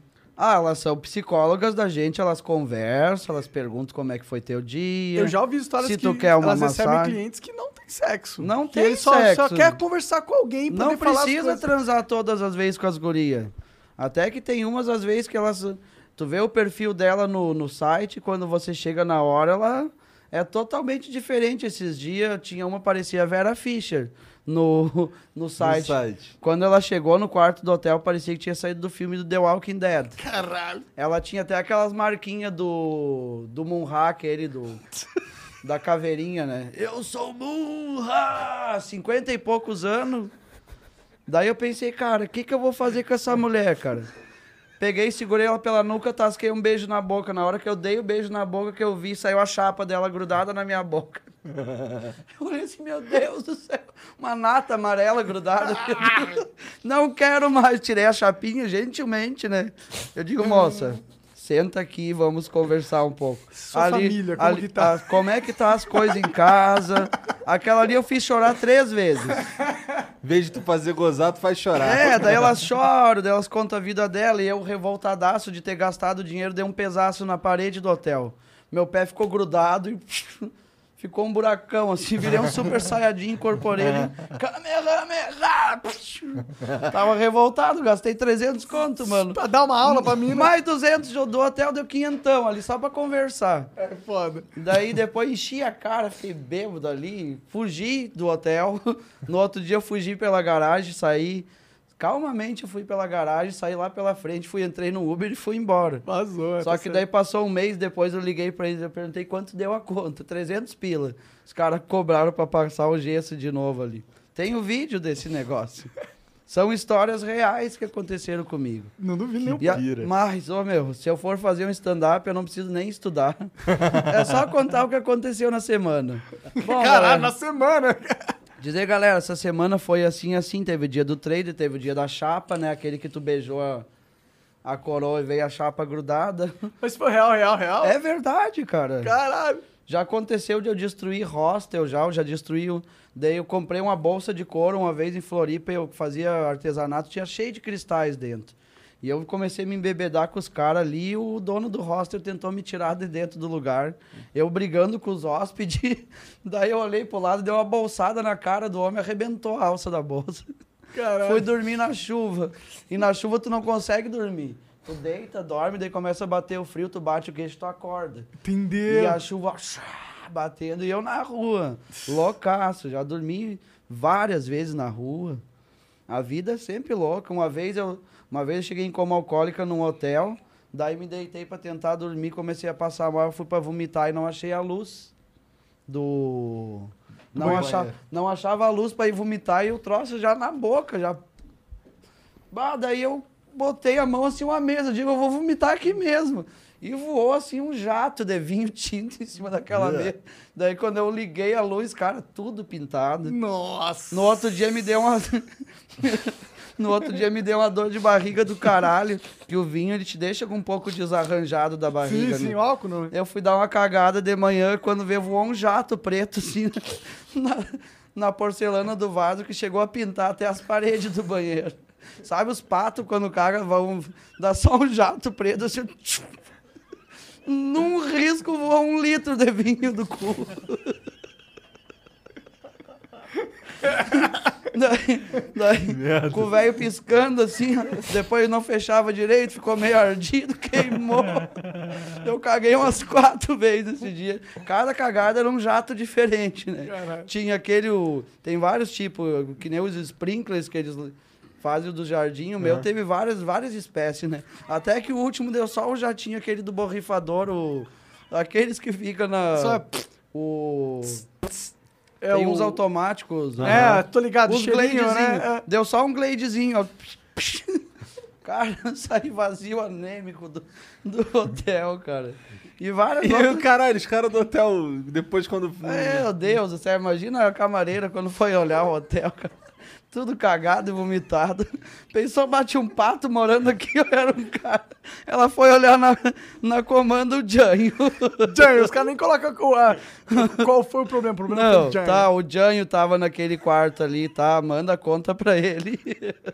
Nesse dia, alguém pediu demissão. Falei. Tu sempre teve essa parada de sentir energia das coisas? Cara, eu comecei a abrir esse meu lado espiritual aí mais devido ao crack, eu acho, porque eu comecei a falar muito com entidades espirituais, né? É. Você começa a falar com o demônio, né? Você briga com ele. Parece que você, parece que tem, parece que tem sempre alguém do seu lado, você tá sempre falando com ele. E a partir do momento que você começa a falar com ele, com, com esse tipo de coisa, elas se revelam, né? E daí você começa a sentir as energias dos ambientes. Você vê quando tá pesado o lugar, você vê quando não tá tão bom. Entendi. E daí você vai abrindo o seu lado espiritual, que é a abertura do terceiro olho. Então tu acredita pra caralho nesse Mas bagulho de. Eu acredito muito. Eu acredito que ao outro lado existe sim. E eu acredito que a gente está fazendo uma triagem aqui para ir para outro lugar. Na verdade, eu acho que a gente vai para vários lugares. Eu acho que são vários paraísos e vários infernos que os humanos ainda vão passar nessa triagem da nossa vida, assim. Você já estudou alguma coisa Eu acho que a gente está aqui para sofrer, sofrer no purgatório mesmo. Eu acho que o inferno é aqui. Eu acho que a gente aqui a gente vai carregar todas as dores possíveis para devido às nossas ações a gente poder ir para, para alguns lugares, né? Que são mais de um paraíso. Eu quero ir para o cinturão de Orion.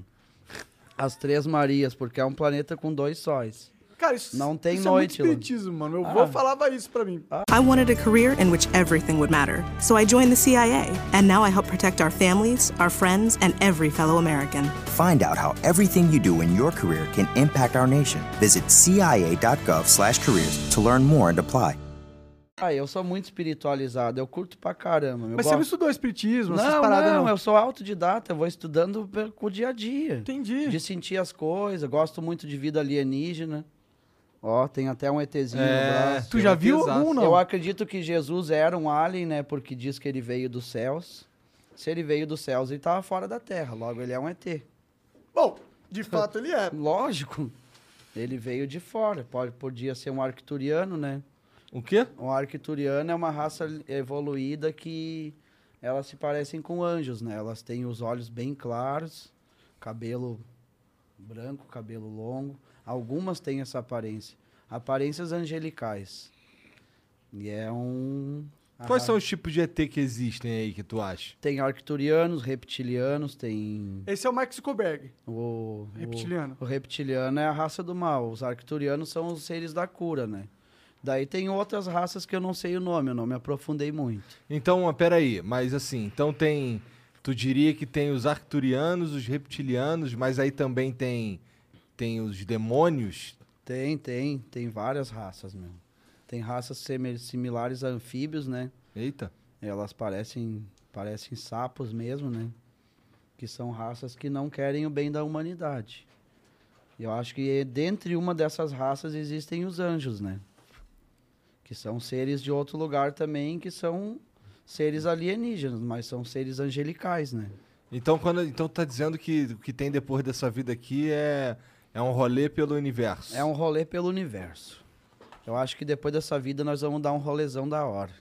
Eu Porra. acho, que eu, eu acho que eu vou ir por um lugar bom, porque eu faço bem pra muita gente. Não só na minha, no meu dia a dia, como eu tento mudar algumas coisas na, na vida das pessoas, tento ajudar. Quando tá sobrando um pouquinho, eu ajudo. Volte eu dou esmola para as pessoas na rua. Tentei doar alguns alimentos também. Até falar agora do Cozinheiros do Bem de Porto Alegre, foi o primeiro podcast que eu fui, né? o Na Lata lá. Abraço, Júlio Rita, tamo junto. Explodiu, né? Ah, ali foi da hora, meu. Aquele cara ali faz muita ação social pra ajudar as pessoas, né, meu? E ele abriu as portas pra mim também nesse mundo dos podcasts aí. E mas antes disso eu já tentava ajudar muita gente. Eu dei uma parte da minha lavoura pra Copame, pra uma instituição lá de caridade. Você, agora que tu tá... Se eu tiver uma roupa sobrando, eu dou também. Cara, eu sou uma pessoa, sou muito desprendido de matéria, de bens materiais. Se eu tiver algum pouquinho pra ajudar, eu vou ajudar, meu. Eu quero ver todo mundo bem. Se tiver todo mundo bem, tá da hora, meu. Ah, total. Por que não dar um pouco pra quem tá precisando? Às vezes as pessoas estão precisando de alguma É. coisa e você tem sobrando, mano. Às vezes tem um casaco em casa aí, você tem um casaco, tem um quilo de feijão a mais no armário ali, você não vai comer, cara. Dá pra alguém, meu. Tem um monte de gente no Brasil passando fome, cara, passando frio. É só pegar, cara, se cada um tirar um pouquinho de si pra ajudar alguém, pode estar tornando o dia de alguém mais feliz. É. Ah, se- E essa parte eu faço, cara. Se eu puder fazer e se eu tentar fazer mais, até tem um cara, o nosso. O cara que levou a gente pra gramado, ele é o. Como é que é o nome dele? O Alberi. Ele arrumou quatro toneladas de alimento pra, pra mim, pra mim poder repassar pra instituições. quatro toneladas? Quatro toneladas. Caralho. Eu chorei na hora, quase morri chorando, né, cara? Eu me emociono. Quanto- eu nem sei quantas pessoas Eu alimentam me, quatro emo- eu toneladas me de emocionei, comida. eu me emocionei muito quando ele falou, bah, fiquei mal pra caramba, cara. Passei mal assim, chorei. de, de bom, né? De Uma- bom, mal do bom. Daí eu pensei, cara, vou dar um pouco lá pro Cozinheiros do Bem, né? Lá pro Júlio.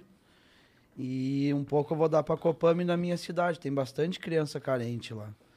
Isso ali já é pra mim, cara, já é um. É só um pouco do que eu posso fazer ainda. Eu acredito que se eu levantar essas questões aí, eu vou ajudar muita gente ainda. Com certeza. Por isso eu sei que eu acho que eu vou pra um lugar legal. Eu quero ir pro cinturão de Orion lá, as Três Maria lá, onde é um planeta com dois sóis. Onde mais. on- quais são as outras possibilidades? Só Deus sabe, Ah, cara. eu acho que são infinitas, né? Se for o tamanho do Dá universo. pra ir pra Arcturus, né? Que é o planeta onde os arcturianos estão. Também deve ser bacana. Mas Tem- você sabe alguma coisa tem desse uns- planeta? Você estudou nesse Claro ponto? que sim, cara. Tem, Que os que caras tem são loucaço. O que, que tem lá no Tem Arquinha? uns, tem uns, umas criaturinhas tipo uns avatares. Tem de 2 a 4 metros de altura, né? Tu já viu um arquitariano f- fumando DMT? Não, Porque ainda- dizem que DMT te leva pra uma Ah, viagem que você vê coisa mesmo, que você eu vai já pra recebi, outra. Eu já recebi uma visita arcturiana dentro de casa em espírito uma vez, que a minha sala ficou toda amarela, porque eles são seres de luz, né? E eu não conseguia ver de olho aberto, mas quando eu fechava os olhos, parecia que estava tudo amarelo ao meu redor. Parecia que eu estava numa sala de hospital com muita luz amarela. Eu acho que aquela noite ali eu fui sofri um processo de cura espiritual, porque daquela semana em diante eu tive bastante progresso em algumas coisas que eu fiz. Pode crer. E eu andei buscando orar muito para essa chegada e para mim ter contato com esses seres. Você conversou alguma coisa? Você lembra de algo Ah, assim? Eu fiz reiki, cara. Eu tentei. Eu conversei com um cara que me dava aula de reiki. Às vezes em quando eu assistia, às vezes não. Mas eu tentava falar com o meu eu interior e pedia para que eu visse isso, porque eu quero muito ver. E um dia de noite eu tô deitado no meu quarto e ficou tudo amarelo dentro de casa. Como se tivesse entrado centenas de luzes. E tu tava caretão. Tava bom, tava sereno, sem nada de droga, tava limpo. Eu fechava os olhos e via uma luz muito forte amarela por toda a parte. Como se tivesse 30 vezes mais essas lâmpadas que tem aqui. Entendi. Eu acho que nessa vez eu recebi uma visita Pode crer.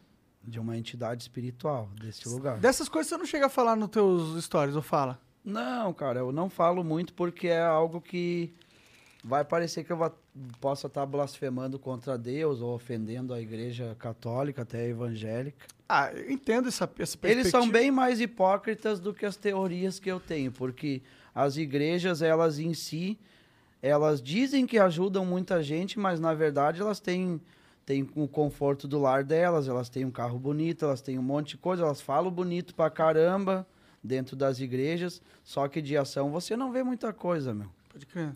Tem algumas igrejas que fazem ações, só que faz uma ação na semana ali e fica tantos dias sem fazer nada. Eu acho que as pessoas precisam da nossa ajuda todos os dias. Com certeza. Não adianta você ir dizer, ah, eu tô levando a palavra. As pessoas estão com fome, meu, Elas palavra. precisam de mais do que Elas palavra, não né? querem só palavra, elas querem que tire o frio delas, a fome, veja como é que ela tá. Quem é que vai numa Cracolândia ali? Qual é a igreja que entra na Cracolândia para tentar salvar alguém que tá ali? Qual é, a, qual é a igreja que vai debaixo dos viadutos fazer que nem os guri ali faz aquela ação de levar comida e qual delas, né? É muito bonito falar no púlpito de uma igreja que você está ajudando, transformando vidas de pessoas com a palavra, quando elas estão morando numa casa de dois andar, com um carro bonito, o filho faz faculdade. Ai, mas foi Deus que abençoou meu filho. Abençoou o dele, mas não abençoou o do vizinho que está morrendo na droga, que está passando fome. As minhas teorias eu faço observando o céu, cara. Que eu sei que existe várias coisas. Deus também existe. Ele age da forma dele. E como eu tenho minhas teorias que existem outras manifestações divinas e manifestações do mal também, através de vida alienígena. É a minha teoria do bem e do mal. Eu acho que a gente está sendo observado constantemente por esses seres. Tanto é que tem muitas aparições lá na nossa região. É. Dá para ver direto no céu algumas imagens assim, umas luzes diferentes. É parecido com satélite, só que consegue definir que é satélite ou não pela mudança brusca de direção. Algumas luzes são um pouco mais fortes, algumas piscam. Eita. É, bom, saiu um. Saiu, não faz tão recente, mas. Eu o- já vi o Pen- várias coisas lá. O Pentágono confirmou que existem naves é, não identificadas que são capazes de atingir esse negócio que você tá falando de mudar de direção e ir para uma direção. uma- Bruscamente. e uma velocidade absurda que nenhuma. Absurda, muito mais rápido. Então, que o exército americano falou que isso existe mesmo. E eu acho que tem algumas coisas que até são ah, experiências da, secretas, até mesmo do Pentágono. Tem algumas naves circulando Deve aí que é, que é daqui mesmo. Deve ter. Tem umas paradas que é daqui mesmo. Será já. que não tem alguns humanos que têm certo contato com esses caras? Eles e- têm, eles têm. E há muito tempo. Países de primeiro mundo já estão em contato direto com isso. Porque eles conseguem se aprofundar aí no X da questão e conseguem ir até a raiz, né? Eles conseguem ah, sondar e detectar esses seres, né? E essas naves. Pô, eles podiam dar uma moralzinha pra gente, que a gente Ah, tá no ajudar os guri, né? Né, pô, já que eles têm a tecnologia lá, já, já ajudar cura o os câncer, guri, cura ensinar nós aí. a curar algumas coisinhas aí, né, teu primo? Vamos curar os rapazes. que lindo! Cara, da hora conversar com vocês, meu. Eu tenho coisas a- bastante pra falar. Nós vamos falando, a gente vai conversando, mas tá, tá fluindo bem, cara. Eu espero ter contado da melhor forma a minha vida aí. É, não, eu acho que. E eu sou isso aí, né, cara? Sou eu, rapazes. Acho É que é os- legal pra galera os ver guri. o Jan de verdade, né? É os guri. Foi difícil contar isso? Foi. Vou perder o respeito de muitas pessoas que se julgam normais, né?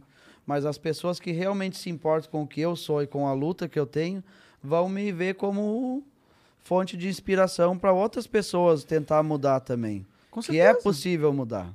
E eu acho que esse vai ser o, o impacto mais, mais positivo. Só uma coisa que me preocupa um pouco, pra ser sincero, que é o seguinte: tu agora é um cara famoso, tá ligado? Sim. E tu tá ganhando dinheiro. É, o cara Hoje tu vai ter mais tentações do que você tinha no passado. Sim, só que as tentações vêm de si, né, meu? Não é porque tu tá ganhando dinheiro que tu vai cheirar uma carreira de, de cocaína, ou que você vai tomar LSD. Isso tá na conduta da gente mesmo. E não é o que eu quero pra mim. Eu quero ser uma pessoa normal, cara. Eu quero ter uma vida saudável, eu quero poder tomar minha cervejinha com meus amigos sem precisar ir pra uma boca de fumo. Da hora. E eu tô conseguindo mudar isso. Os guri, no começo, foram um pouco contra de eu voltar a beber, que eu tentei parar, agora eu tô voltando aos poucos, tentar beber de uma forma correta. Hoje eu tomei uma cerveja, ontem eu tomei duas. Mas sempre na hora, depois de eu cumprir os meus compromissos, tentar ser uma pessoa centrada, meu. Assim, até que a melhor coisa que você São pode. muitas tentações, mas você não precisa enfiar a cara num balde de cerveja. É, se você conseguir Toma duas, construir cara. uma relação saudável com as drogas, Claro. eu acho que é muito melhor que- do que tornar elas suas inimigas pra É. sempre. O álcool, Mas é difícil fazer isso. O álcool, foi o álcool, na verdade, ele é a mãe das drogas, né? É uma droga vendida descaradamente para crianças, às vezes até em alguns bares. aí. Verdade, tem muito moleque de E- 16 anos que tá. em- E o álcool é uma substância que ela mata lentamente, na mesma velocidade quase que uma cocaína. Verdade. Tem usuário de cocaína que usa 40, 50 anos. Depende se ele souber usar, né? E o álcool também tem gente que usa 20 E vai pro valo, 10. e vai pro valo. 5. O meu tio, ele teve uma. O meu tio, ele usou álcool, ele bebeu durante 20 ou 20 e poucos anos. E antes de chegar aos 50 anos, ele faleceu, cara. Caralho. Tá, não, o álcool é muito. É, Ele morreu engolindo a própria manga da camiseta pra aguentar a dor de os órgãos dele estourar, assim. Estourou a cirrose, estourou tudo. E ele comeu a própria roupa dele pra aguentar a dor. Caralho. Assustador, né, cara? Ele Porra. Morreu, ele morreu com menos de 50 anos, 40 e poucos. Ô, o Vini tá ali fazendo assim, ó. Ah, o rainho? Que que tem é o o rainho? rainho dos guri. A gente fazia o meme, ele sempre falava, vamos dar um rainho. E fazia o gesto de dar um rainho. Daí um dia eu disse que eu ia fazer uma surpresa pra ele, tatuei um rainho na Ah, mão. que da hora, mano. E ele tatuou também. Ah, que agora, massa. Entendi. a próxima agora nós vamos tatuar uma cenoura com os talos de fora, né, Vini? O clã vai tatuar uma cenoura com os talos de fora. Na verdade, eu, eu não entendi a piada, mas eu vou tatuar a cenoura nas costas, né? com os talos de fora. Eu Não sei que talo é esse. É o coisinha verdinho, né? É uma cenoura comum. Só que ele tem uma piada, ele gosta de fazer umas piadas de duplo sentido, né? Entendi. Uma Daí eu cenoura vou- com estalo de Com fora. os talos de fora. E aí, não- quando tu acabar de tatuar, ele vai te falar o que que significa, tu vai Ele ficar vai- bolado. Vou ficar bolado e daí ele vai tatuar também. E os guri vão tatuar essa cenourinha aí, eu acho que no mês que vem já, logo. É, tem quantos caras na tua equipe, cara? Tem quatro agora, eu acho. É, É? eu, o Vini, o Pedro e o Felipe. A tua equipe sabe a responsabilidade que eles têm em mãos? Cara, como assim? Porque, pô, eles estão. Você é uma, é uma puta carreira agora, certo? Sim. Em ascensão. Eles têm uma batata quente, você também. É, não é fácil ser babado do Janho. O Janho, o Janho é uma missão pra cuidar dele. Mas os guri, eles têm noção e eles também tentam ser... Dar o melhor deles, às vezes são um pouco chatos, né? Só que isso, ao- invés deles me ajudar, eles vão acabar me prejudicando. Tem que deixar rolar um pouco mais solto as coisas. Sim. Tipo, cara, você cumpriu o seu compromisso do dia, vai lá, toma uma cervejinha de boa. Deixa fluir naturalmente, até senta e toma junto. Diz, bate, aí, bate, fez as tuas coisas e vamos tomar uma bira. Se você começa a pressionar muito e, e ficar empurrando você contra Pode dar um gatilho dá um ao contra, reverso. Dá, é. um, dá um inverso. Verdade. Ah, já vou fazer ele ficar 30 dias sem beber. Daí você fica 30 dias ali com aquela coisa ruim te, Pode te, machu- crer. te machucando. Daí quando desencadear, vai desencadear tudo. caralho. Daí bebe um monte, daí já cheira um pó. Daí já vai, vai aparecer três dias depois, daí não grava conteúdo. Tá certo. Faz fiasco daí pros Insta, pro Instagram. Se for fluindo um pouquinho cada dia, essa semana toda eu tomei um pouquinho de alguma coisa. Um dia eu tomei uma dose de uísque, outro dia eu tomei uma cerveja. Só que na hora certa. Tomando água antes. Toma Não, água. eu também acho que essa é total a solução. Você construir uma relação saudável com a parada. construir uma relação saudável. É a minha busca diária, cara. E eu acho que agora eu tô maduro o suficiente pra fazer isso. Da hora. E acho que vou conseguir, meu. Pô, tá todo mundo torcendo por você, cara. Agora você tem milhões de torcedores. Desde que ninguém me bata na rua depois de eu contar a minha história de real thug life, né? Ninguém É que eu sou um bater. Tupac branco, né, rapaz? eu tenho uma história de um real thug life. All eyes on me. All eyes on me. É os guri. Na verdade, eu tô mais pro Eminem, né? Jainho. Abraço pra galera do hip hop aí. Mas falando do hip hop, também ia falar do rock esses dias. Eu fiz uma. Fiz um clipe de uma música esses dias. Ah, é? Aham, um drone perseguindo eu. Cara, da hora? Bah, até dar um abraço pro Daron aí dos Peixes Voadores. Abraço, meu querido. Tem um meme teu que é muito engraçado, que Ele, tu sai gente- correndo do nada, tá ligado? Ah, Aí ele falou, "Ô, sim. achei que tava me perseguindo. Em cima disso, o Daronço fez o clipe de eu fugindo do drone. Entendi. Daí eu fiz parte do clipe dos Peixes Voadores, que é uma banda lá da, de Santa Rosa, eles são, né? Então, no cenário do rock agora foi, ficou bem da hora. Eles têm uma pegada bem agressiva na música.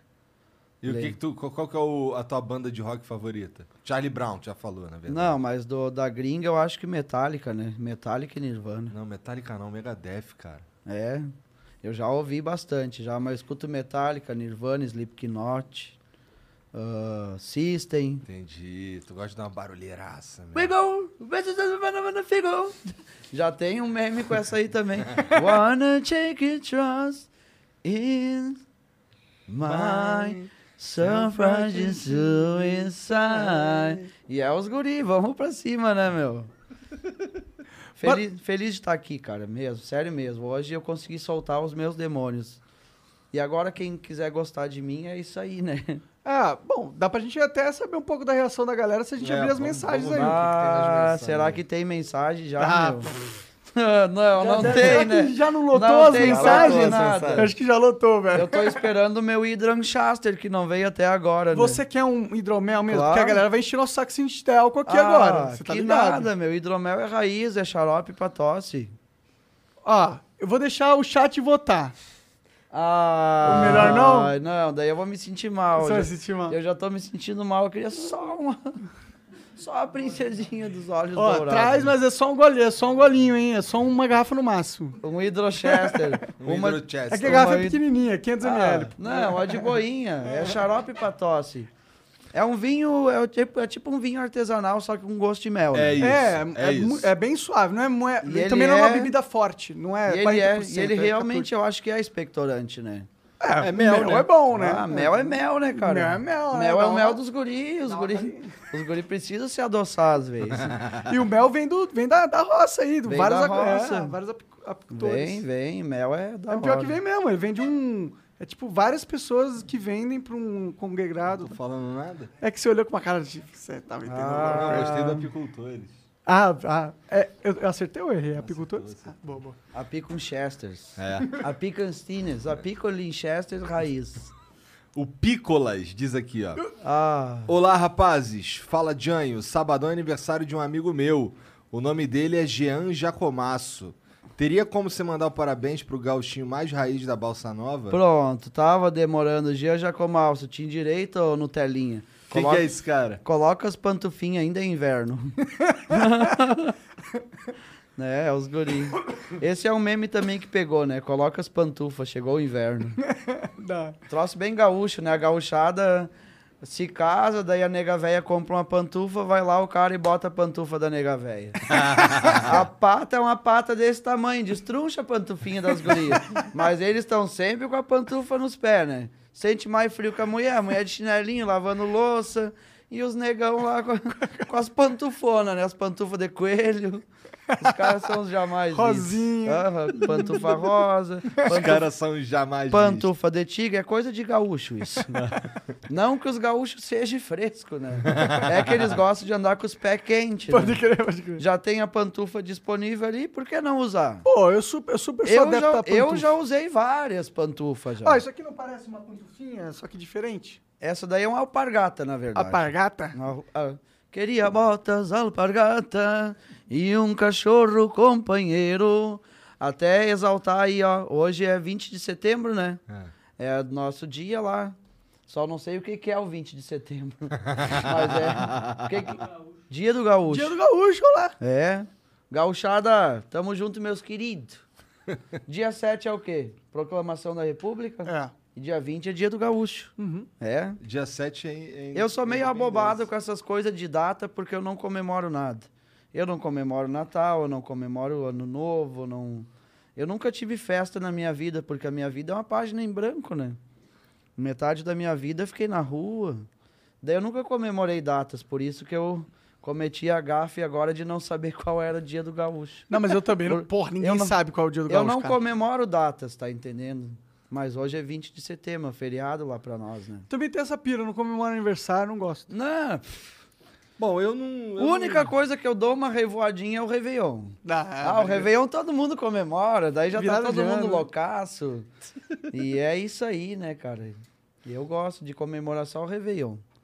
Mas os meus Réveillon também teve histórias pra contar. É? Ah, meu Deus Conta céu. uma aí de um Um Réveillon dia maneiro. eu vou contar uma. Um dia. Ah, um dia... Deixa pra escrever, né? Não, essa eu, vou, es- essa eu vou contar no livro, que são histórias... Ah, maneiro. Da maneiro. hora. Histórias jamais Tu vistas. tá escrevendo? Tá. Não, eu vou começar a escrever daqui um tempo. Da hora, da hora.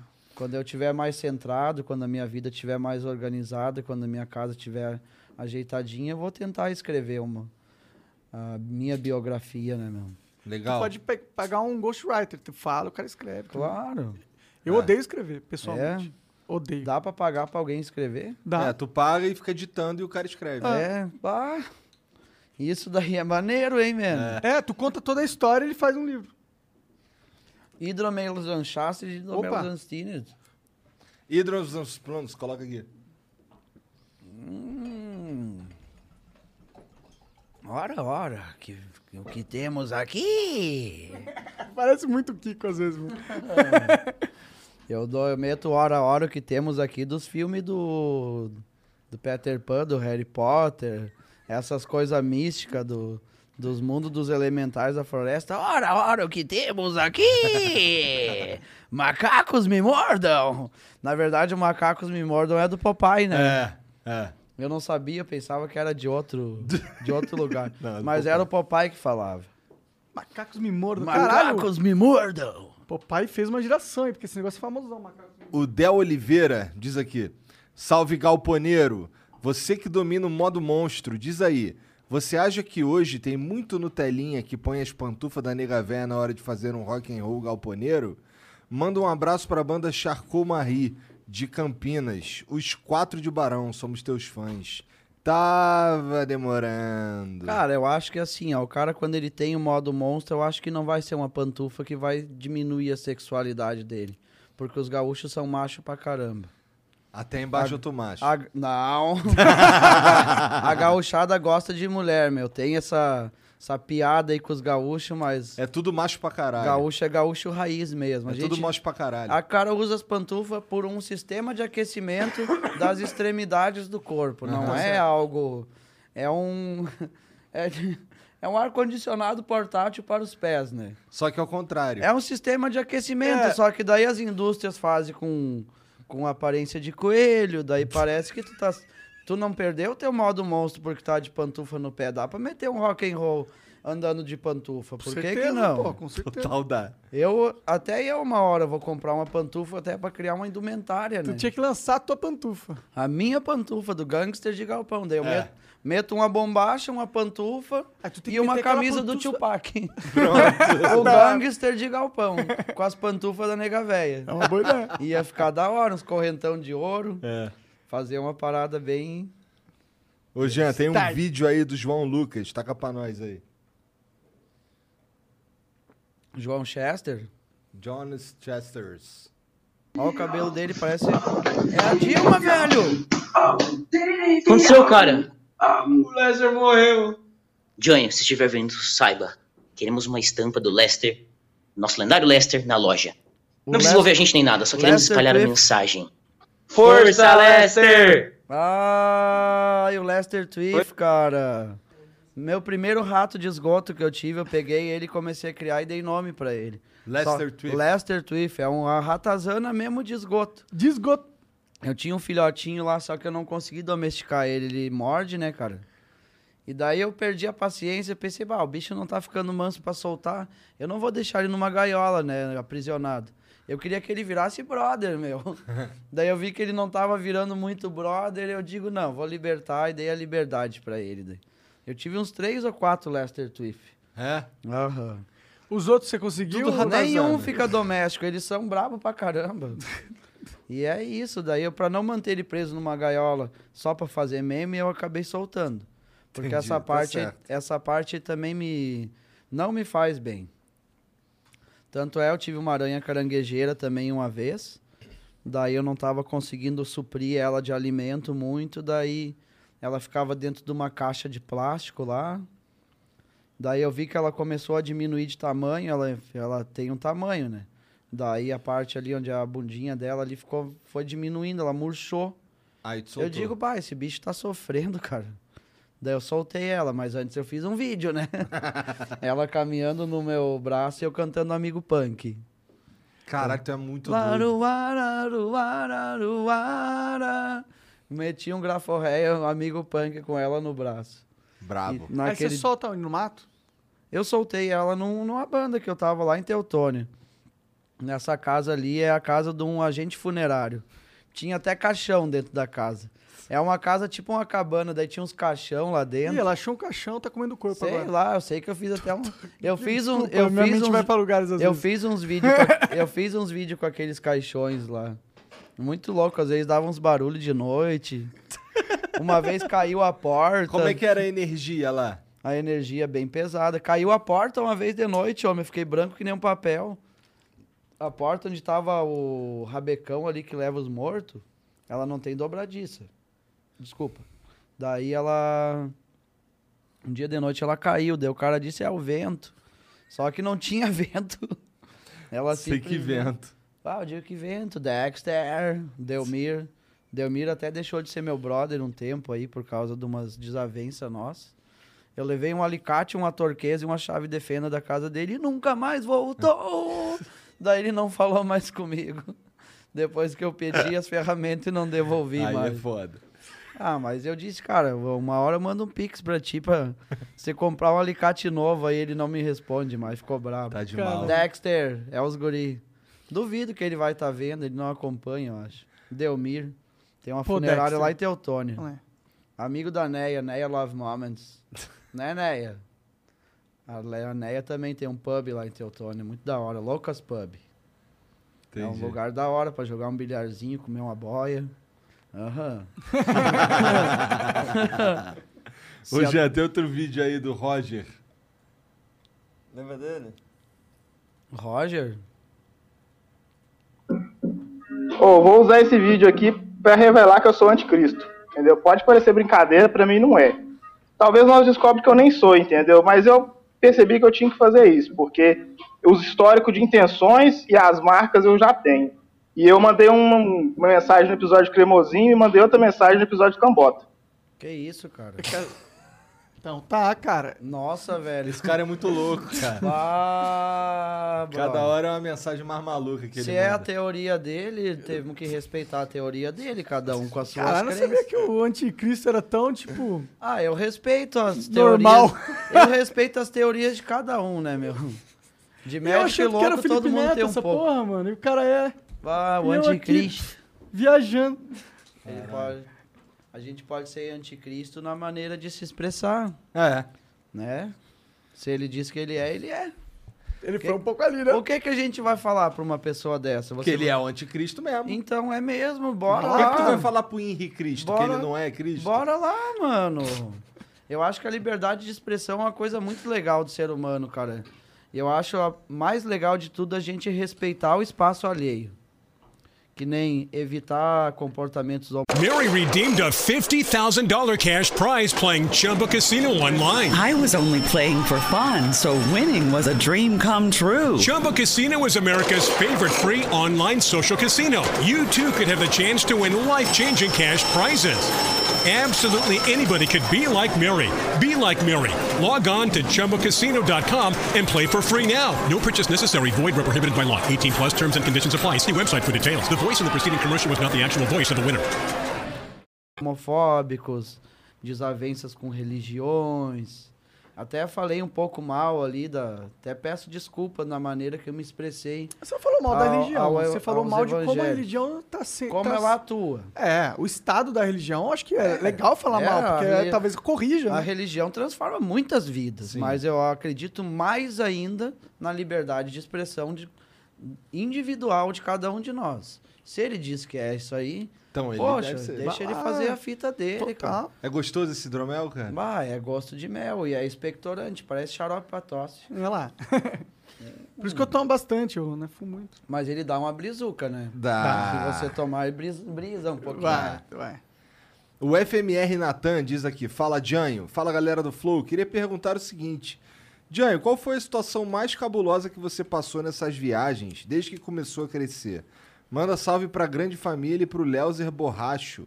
E pede pra ele parar de gastar 5 mil reais com livro todo mês. Léozer Borracho, ó, dá pra gastar dinheiro com outras coisas. Vem É. comigo que no caminho eu te explico. Mas que nem a gente tava falando antes, situação cabulosa tem toda semana, man. o problema é saber qual delas. Eu já contei algumas, mas teve várias, várias e Que, várias. vai, que estarão no teu livro. O meu Réveillon esse ano foi uma droga. eu dormi na rua, andei que nem um mendigão lá em, em Capão, lá. Meu aniversário também foi o pior aniversário da minha vida. Porque eu tava loucaço ali, eu tava dentro do, da dependência do álcool mesmo. Ali eu- foi um momento que eu perdi o controle. A banda mais cabulosa foi essa, minha primeira turnê. Eu fiquei 110 dias na rua e... Bah, Porra. um dia pior que o outro. Dormi na rua um monte de dia, apanhei, briguei, tentei bater. Mais apanhei que bati, né? Só não fui preso, graças a Deus. Que agora até a polícia é minha fã, né?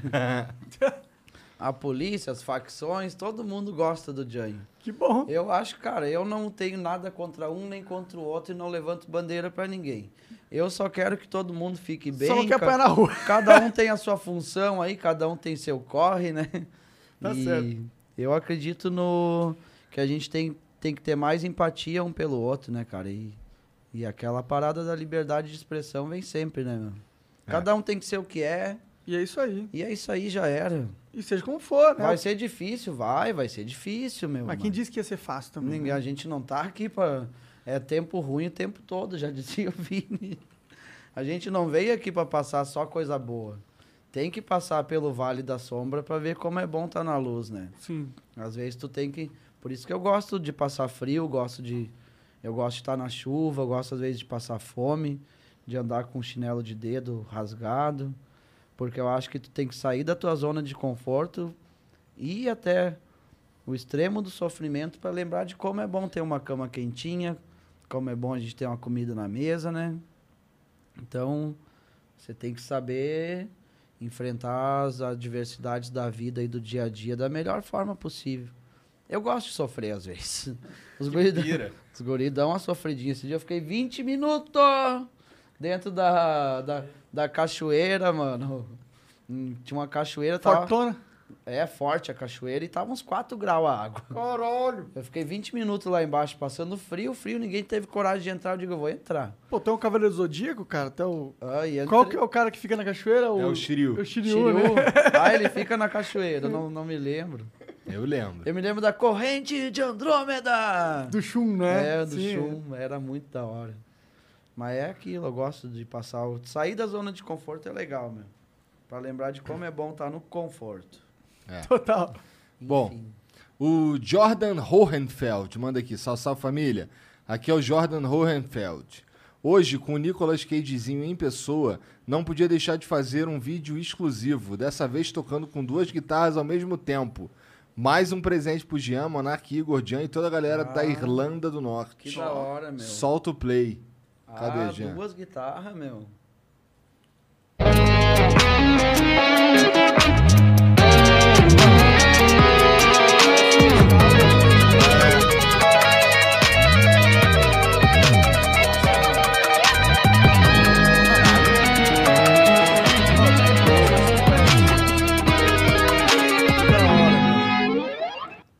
Brabo demais. Ah, máximo respeito. Tirou meu. onda demais. Tirou Aí. onda com as duas mãos, velho. Água canhota deve ser o inferno. Caralho, eu tentei tocar violão já. É. Eu usei um banner daqueles de largarem nos cartazes pra, pra, pra substituir o dedo, só que pegava em duas cordas. Daí eu comprei o violão, tentei tocar e não deu. Daí eu tentei com a canhota, rapaz do céu. Difícil, não é sai nada. Mas deve ter um, um aparato, assim, pra essas Pra pa- colocar no dedo? Deve ter, Deve mano. ter. Eu fiz um de banner, é aquela tampinha que vai no... Onde tu enrola o cartaz, tem as tampinhas de plástico na ponta. Pode crer, Pra mas- tampar a madeira, botei no dedo. Só que daí ela pegava em duas cordas. Tá entendendo? Eu Não É foda cons- que tu. Bom, então Daí tu não é canhoto. Cara, eu seguro a- as notas, eu seguro com a esquerda daí. Entendi. Pra tocar é com a direita, né? Não sei. Como é Não, que tu então tu, então tu é uma- destro. É, então tu é destro. Eu sou burro. eu Normal, sou canhoto normal, do é. pé. É. O pé, eu tô. O Ué? pé, pra chutar uma bola, eu chuto com a esquerda. Nunca joguei futebol, mas se eu fosse jogar, eu sou meio. eu sou meio esquisito, né, cara? Eu ia, chuto com a esquerda e escrevo com a direita.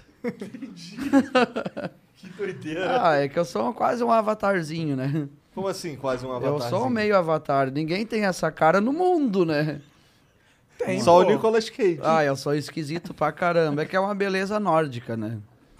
É, o do da Irlanda. É uma né? beleza diferente, é um padrão já europeu, né? certo. Dentinho quebradinho ali. Olhos claros, pele lustrosa, sempre cheirosinho. A cara pode ser um tonel de 18 litros, mas sempre cheirosinho. E ó, todo Nicolas Cagezinho. Né, rapaz? Ai, que lindo.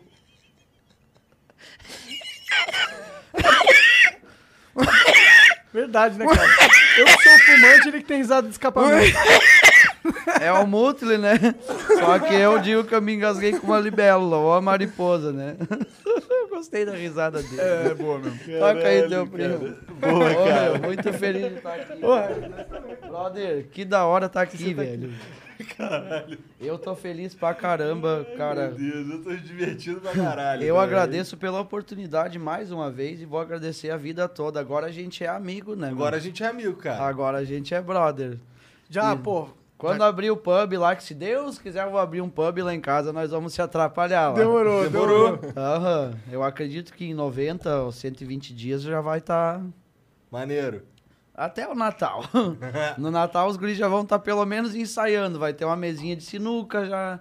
Já vai ter uma Tu chopeira é bom no... de sinuca? Mas já vai ter uma chopeira num canto, Ele é já bom, vai Vini, de sinuca? já vai ter um hidromel. Não, eu jogo, tem dias que Melhor eu que o jogo bailinho bem. de Mauá ou não? Ah, eu jogo bem, cara, eu jogo, eu dou umas cachorrelas. Eu gosto de bilhar. Pode crer. A sinuca já é mais estratégia, né? Só tem quatro chances pra errar e já era. É. Daí você faz, você tenta não, você faz mesmo, você faz mais estratégia do que fazer as bolinhas, né? Na sinuca. No bilhar não, o bilhar já é tiro, né? Entendi. Bilhar é tendel, já tem um montão de bola na mesa, o cara já. Quem faz mais ganha. Sinuca não, você já vai desnucando as pessoas. É, não, é tudo Vai devagarinho. tudo é. estratégico, né? A sinuca é mais difícil e muitas vezes até demora mais do que uma partida de bilhar. Uma sinuca bem jogada tá louco. Eu já vi umas partidas e é maneiro de assistir. É, a sinuca é o da bolinha azul é vermelha, né? É. Aquele ali eu joguei pouco na vida, mas bilhar, Deus o livre. Bilhar eu gastava todo o dinheiro que eu ganhava da mãe. Se é que isso foi mesada um dia, né? Mas o que eu ganhava da minha mãe ia tudo na, na mesa de sinuca.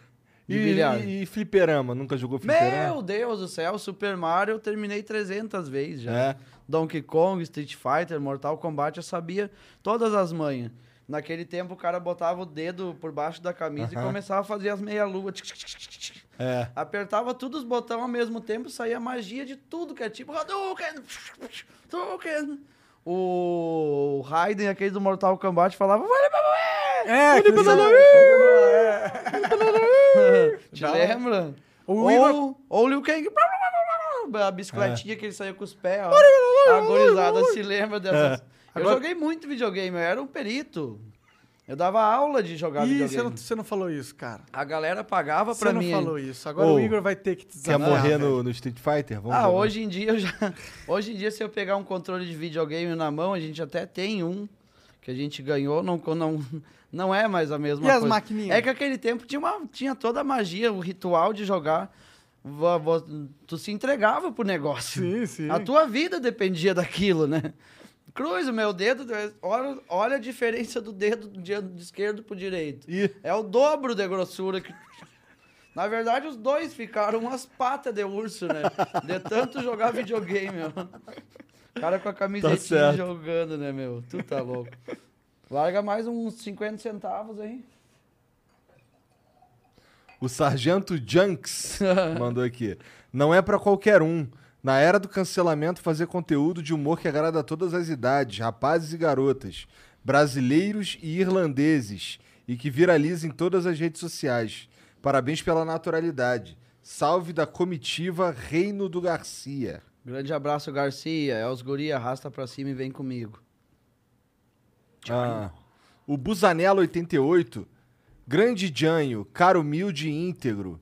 Voa, meu velho, tu merece. Obrigado, Olha aí, ó. Busanello. Várias, várias mensagens maneiras pra Eu tu, pensei cara. que eu ia perder todo o carisma com o público depois daquele vídeo que vazou aí, mas eu acho que isso ali foi só mais uma página da minha história e infelizmente chegou antes de eu contar espontaneamente, né? Porque eu queria contar através da minha versão, não que alguém demo- mostrasse um vídeo meu na revoada, né? Até porque eu nem revoo, né? Esses ah, episódios acontecem comigo corriqueiramente. É mais um. Por isso que eu tô recaída. gordo, tô bem aí, ó. Não tô mal, cara. Eu tô bem. Aham. Não faço nada de ruim contra a minha própria integridade física, né? Acontece às vezes. Todos nós temos defeitos, cara. E eu não sou melhor que ninguém, assim, pra querer ser o dono da verdade, né? Eu tenho meus erros, eu tenho problemas. Mas eu busco melhorá-los. Vou lutando, vamos, vamos, vamos pra cima deles, né, meu? Primeiro passo é reconhecer os erros, né? Tempo ruim o tempo todo, vitória na guerra. Eu vou lutar enquanto eu tiver ar nos pulmões. E se eu puder levar um pouco de alegria para casa de alguém e poder tornar o dia de alguém melhor, eu vou continuando, né, meu? Como o meu defeito não pode afetar uma pessoa que vê isso como algo ofensivo, né? É o meu defeito, eu não tô fazendo mal pra ninguém. Tá entendendo? Uhum. Por isso eu acho que foi uma coisa que muitos fãs meus passaram por cima por saber que eu não tenho. O mal não habita em mim. É uma situação que deixou muita gente triste, mas que não, não foi algo tão ofensivo assim para mim perder o Instagram, né? E isso aí me foi um alívio para mim de ver que eu posso continuar ainda com o meu trabalho, com naturalidade, que as pessoas continuem me abraçando. Espero que sirva de motivação tudo que eu tenho feito para melhorar como ser humano, né? Acredito que já é meia, já é metade da ponta do, do iceberg já.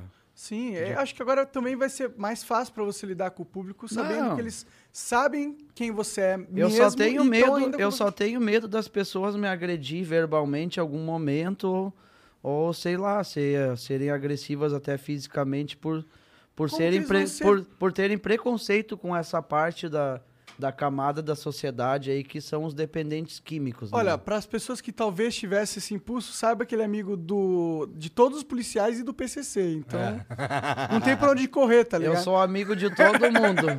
de todas as facções, de todas as polícias, de todos os quartéis. Eu sou amigo das pessoas, cara, não de rótulos, né? E eu, cara, eu quero ser amigo de todo mundo. Eu não tenho porque eu sou uma figura pública, né? Eu vou ser amigo de todos.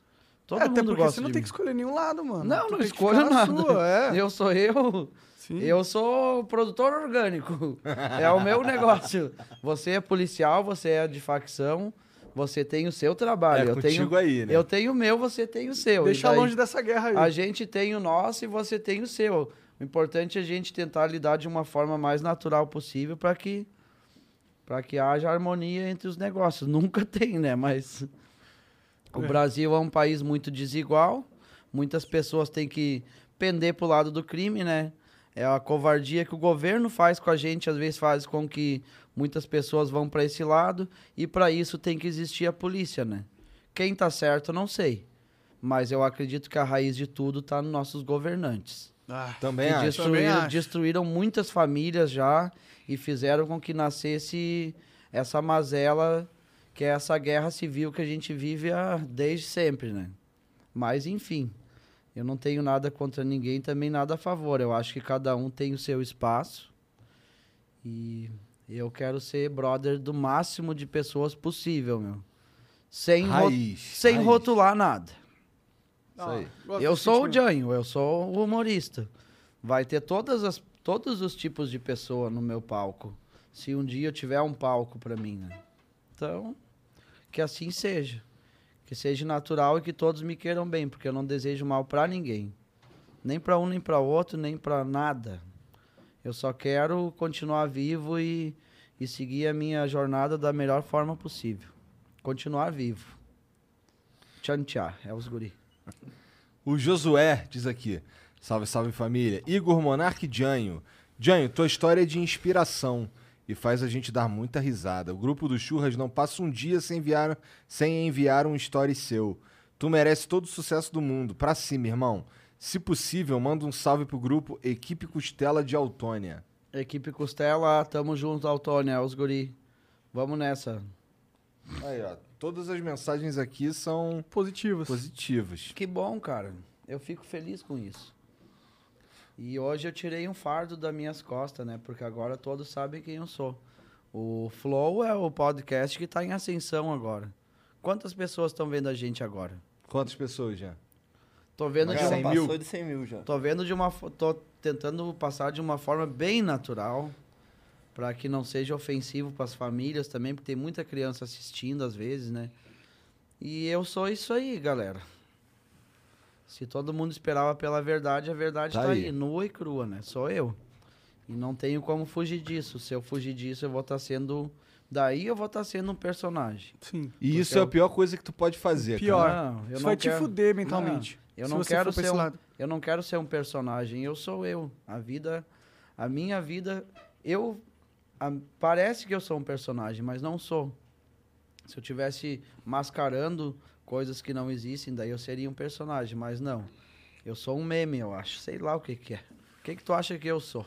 Tu é um meme. Tu é um meme, um com memezinho, certeza. um meme dos rapazes. É. Dos guri. Mas você é Tem um... alguém vendo a gente? 100, 100 mil, mil pessoas. Mentira, agora que eu me liguei. Eu pensei que esses negócios eram decorativos. Estão vendo a gente? Tá, então vamos parar por aqui. Porque... O João Silva JS manda aqui, salve Janho. Ontem você tirou foto comigo e com minha família lá em Gramado na Snowland. Ah. Você é demais, tamo junto. Salve pra Geraldo Flow. Bah, que legal. Ontem eu até chorei lá, vi uma criança veio me abraçar. Meu sonho é ser pai, né? E daí, bah, me desmoronei lá no naquela, como é que é a rua coberta, né? Daí veio uma criança me abraçar e o que que ela falou mesmo, a criança? Nutelinha, ela falou. Chamou de Nutelinha? Bah, uma criança de 5 anos, cara. Cinco, da hora. no mais que 6 ela não tinha, né? Bem pequenininha, ela veio com a chuquinha no cabelo. Daí ela falou que gostava de mim, daí falou, seu Nutelinha! Desse tamanhinho, bah, tá louco? Mas eu acho que as crianças e os animais são a maior contato, o contato mais próximo que tu pode ter com Deus. Concordo é pra através, caralho com isso, Através das crianças e dos animais. Concordo pra caralho. Foi um anjo me veio ontem, eu nem notei. Por isso que eu acabei chorando, né, cara? E quase choro até agora também, né? Relembrando. É, ah, tá louco. É muito forte pra mim ter contato com crianças, cara. Porque eles não têm maldade nenhuma e veem a gente como heróis, né, meu? Até fico muito triste às vezes quando um pai é agressivo com uma criança no supermercado por não por não não às vezes não consegue, às vezes não quer dar um um, um salgadinho para uma criança, daí às vezes puxa pelo cabelo. Eu já vi muito pai sendo agressivo com crianças no supermercado. Pais, pelo amor de Deus, parem com isso, cara. Eles veem na gente heróis, não vilões. Tu não pode ser o vilão do teu filho, cara. Seja o herói dele. Se ele tá pedindo é porque ele quer. Você vai puxar o cabelo de uma criança de 5 anos por causa de um salgadinho de dois reais, cara. Você pode negar de uma outra forma também, Ou se é você, o caso, né? ou você faz de uma forma lúdica, usa estratégias pra fazer com que a criança se interesse por outra É, coisa. fala assim, ó, não, eu não vou comprar esse salgadinho, mas tô essa maçã Não bate você. nela, então. Sim, Eu claro. já vi muitos pais batendo nas crianças, meu. Uma vez eu vi um pai dando um puxão numa criança de 4 anos, jogando ela pra dentro do carro porque ela queria ver a pracinha, cara. Aí é foda. Ah, pelo amor de Deus, cara. E um, um casal bonito, cara. Um, um cara bonito, uma mulher bonita, com um carro bonito. Pessoas com tudo pra ser feliz, com um anjo do lado delas, cara. E fazendo aquilo ali, eu tenho vontade de chorar até agora, meu. É muito triste ver isso, cara. Então, meu, um recado pros pais que estão em casa. Não seja o vilão da história do seu filho. Seja o herói que ele sempre viu em ti, tá? É a minha mensagem que eu deixo. E já estamos quase no fim, né? Tá acabando, tá acabando. Não, a gente, essa mensagem foi pra mim assim, ó, como ser humano, foi a mensagem mais importante que eu tentei passar nessa noite de hoje. Não seja o vilão do seu filho, seja o herói que ele sempre viu em você. Essa é uma puta mensagem. O Puta SUS, mensagem. o SUS mandou aqui, ó. Janho, manda um salve pra gurizada da máfia do TT. Os guri é brabo, atira até em drone. Ah, Os rapazes estão contigo. o que, que ele falou? Falou que pra tu mandar um salve pra gurizada do Máfia do TT. Máfia do TT, vê que vocês se ligam, eu sei que vocês estão revoando direto. É duas vezes por semana, não cinco vezes. A revoadinha é sexta e sábado. Só, rapaz. só. Tem gente revoando hoje na máfia do TT. Ó, pisa no freio, rapazes. Tá o Everton Almeida manda aqui. Salve, Janho. Galera de Teutônia te, acom- te acompanha. Bora tomar uma gelada no Lucas Pub e fazer a tatu da cenoura nas costas. Ah, Loucas Pub, meu. Nossa, tanta gente Cola vai fazer na essa goma. cenoura nas costas agora que É eu os tô guri. pensando. Os meus primeiros rolês que eu dei foi no Loucas Pub lá, em Teutônia. É um lugar legal, cara. É um pub muito tri. Tem comida, tem música, tem. Da hora, vai lá tem- conferir. Tem Vamos a, lá si- conferir. tem a sinuqueira, aquela. E é o lugar que os guris se encontram pra falar merda, né? Tem, né? Poder tomar sua cervejinha. Também conhecido como Flow Podcast. A dona, do, a, a dona do estabelecimento é minha amiga, Neia, meu. Gente fina pra caralho. Duvido que ela vai ver isso aqui, mas. Eu aposto que Ela vai. vai ver. Será, cara? Vai. Iá? Abraço, meu. uma hora a gente vai aí tomar um- uma, uma estelinha. Este... é os guri. Bom, é isso, Janho. Obrigado pelo papo, cara. Foi maneiro Ah, pra caralho. Maneiro demais mesmo. Até que durou, né? É. Pô, du- não, não sei, du- Deu deu, uma quanto tempo hora e aí? meia, eu acho. Uma hora e 52. Até Quase duas horas. Duas horas de conversa com de frente com o Gabi. Não, ah, é o Janho. De frente, de frente com o Janho aí. É os guri, meu. Espero ter dado o meu melhor hoje. E, cara, gratidão por vocês me receber. Quero ser amigo de vocês, cara. Eu vejo luz nesse lugar. Legal. São pessoas do bem e, ô... Tamo juntão, meu querido. Valeu, cara. Obrigado mesmo. Como é que os caras te seguem, cara? É Janho em tudo quanto é lugar? Ah, é Janho em tudo que é lugar. É. Tu usa Twitter? Não, não uso. Eu nem tô mexendo nem no meu Instagram mais. É. Ah, cara, isso daí chega um ponto que você não consegue mais dar conta e daí para não para não roubar minha energia das coisas que eu realmente tenho que fazer, eu nem entro no Instagram, eu não curto foto de ninguém, as pessoas dizem: "Bah, me segue lá". Eu não não, não sigo nem o Vini. Nunca curti uma foto do cara que tá comigo 24 horas. Porque eu acho que não, não é um like que vai mudar a vida de alguém. Porque as redes sociais, elas sugam muita energia das pessoas. Suga é outra coisa que tem que falar sobre isso, né, cara? Você que tá 24 horas vidrado na tela de um celular, não perca a sua vida pela internet, meu. Tem coisas boas pra fazer. É por isso que tu não usa o Twitter? Eu não uso por vários motivos. É. Eu tô tentando usar pouco o celular. Entendi. Esse eu a- também, cara. Esse aparelho aqui é um vilão, cara. Eu tento ir pra uma praça, eu tento ir pra um shopping, eu tento fazer as minhas coisas do meu dia a dia pra eu não ser escravo da internet. Eu trabalho com ela, não é ela que trabalha em mim. Tá certo? Entendeu? E, cara, eu tô largando. Eu faço o mínimo de uso possível com isso. Por isso que eu não respondo quase ninguém, né, cara? Entendi. Os caras fazem chamada de vídeo o dia inteiro, eu não vou atender, cara. Eu não gosto de celular. Tu ainda usa. Eu gosto do contato tete a tete, meu. Anos 90 total. Eu tô preso nos anos 90 pro resto da vida. O tempo que a gente se Melhor encontra... época. O tempo que a gente se encontrava nas praças pra eh, fazer as coisas, fumar um cigarrinho, tomar cerveja. Hoje em dia, meu, as pessoas num sábado à noite, cara, com o celular na mão, Twitter, Instagram, eu vou curtir a foto, cara. Tem uma maneira saudável de usar isso daqui, cara. Isso daqui pode virar uma doença que já matou muitos, cara. Verdade. O vício da internet, o mundo digital de hoje em dia, o mundo virtual, tá roubando muitas vidas, cara. Isso é triste de falar. Eu trabalho com isso. É a minha ferramenta. Eu só não quero que as pessoas virem escravas desse instrumento que a gente pode usar para pesquisar uma cultura orgânica, Ah, putz, a internet é uma saber como puta faz um ar- de faz- verdade. fazer como faz um artesanato, não você, não você ficar 15 horas por dia no celular, É. 12 horas. Tem gente, cara, tem gente que faz isso dirigindo, daí desce, Aí é foda. Aí Daí é você foda. vai almoçar, Mata você, a pessoa porque você tá- vai almoçar, tu tá com uma mão no garfo e uma, e uma mão aqui, cara. Larga ele um pouquinho, desliga os dados móveis. Tem um botãozinho em cima do celular, tu desliga os dados móveis. Que ele não apita nunca mais. Que nem eu tô há duas horas aqui. Eu tô fazendo a minha resenha, eu tô fumando meu vapor. Tô fazendo as minhas coisas.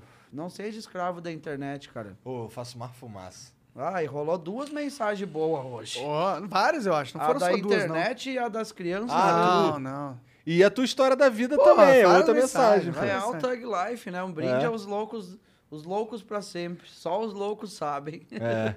Só os raiz, sabe? Os Nutelinha não sabem. loucaços. Cara, obrigado pela, pela, por me receber e, cara, máximo respeito ao Flow, eternamente. O que vocês estão fazendo tá transformando muitas vidas também, tenho certeza. Obrigado Pô, pela cara. moral, cara. Ah, Quero ser eu teu falo amigo, isso cara. de coração, não acompanho, mas tenho certeza que tem muita gente hoje comendo sua pipoca em casa, vendo as nossas paradas, é um cinema ao vivo, né? É um reality show dos guri. Ô, tu Não quer ser meu ser- amigo? Eu quero ser teu amigo, cara. Então tá, então nós vamos ser amigos. Eu quero ser amigo de todo mundo que eu vi aqui hoje. Demorou. Só gente boa. Aí mano. sim. Valeu. Pô, Valeu, ba- obrigado, obrigado, Jan. Obrigado por vir aí mais uma Tá, vez, da cara. Foi foda mesmo. E galera, obrigado também. Obrigado por acompanhar. Até a próxima. Tchau. Mary redeemed a $50,000 cash prize playing Chumba Casino online. I was only playing for fun, so winning was a dream come true. Chumba Casino is America's favorite free online social casino. You too could have the chance to win life changing cash prizes. Absolutely anybody could be like Mary. Be like Mary. Log on to ChumboCasino.com and play for free now. No purchase necessary. Void where prohibited by law. 18 plus terms and conditions apply. See website for details. The voice in the preceding commercial was not the actual voice of the winner.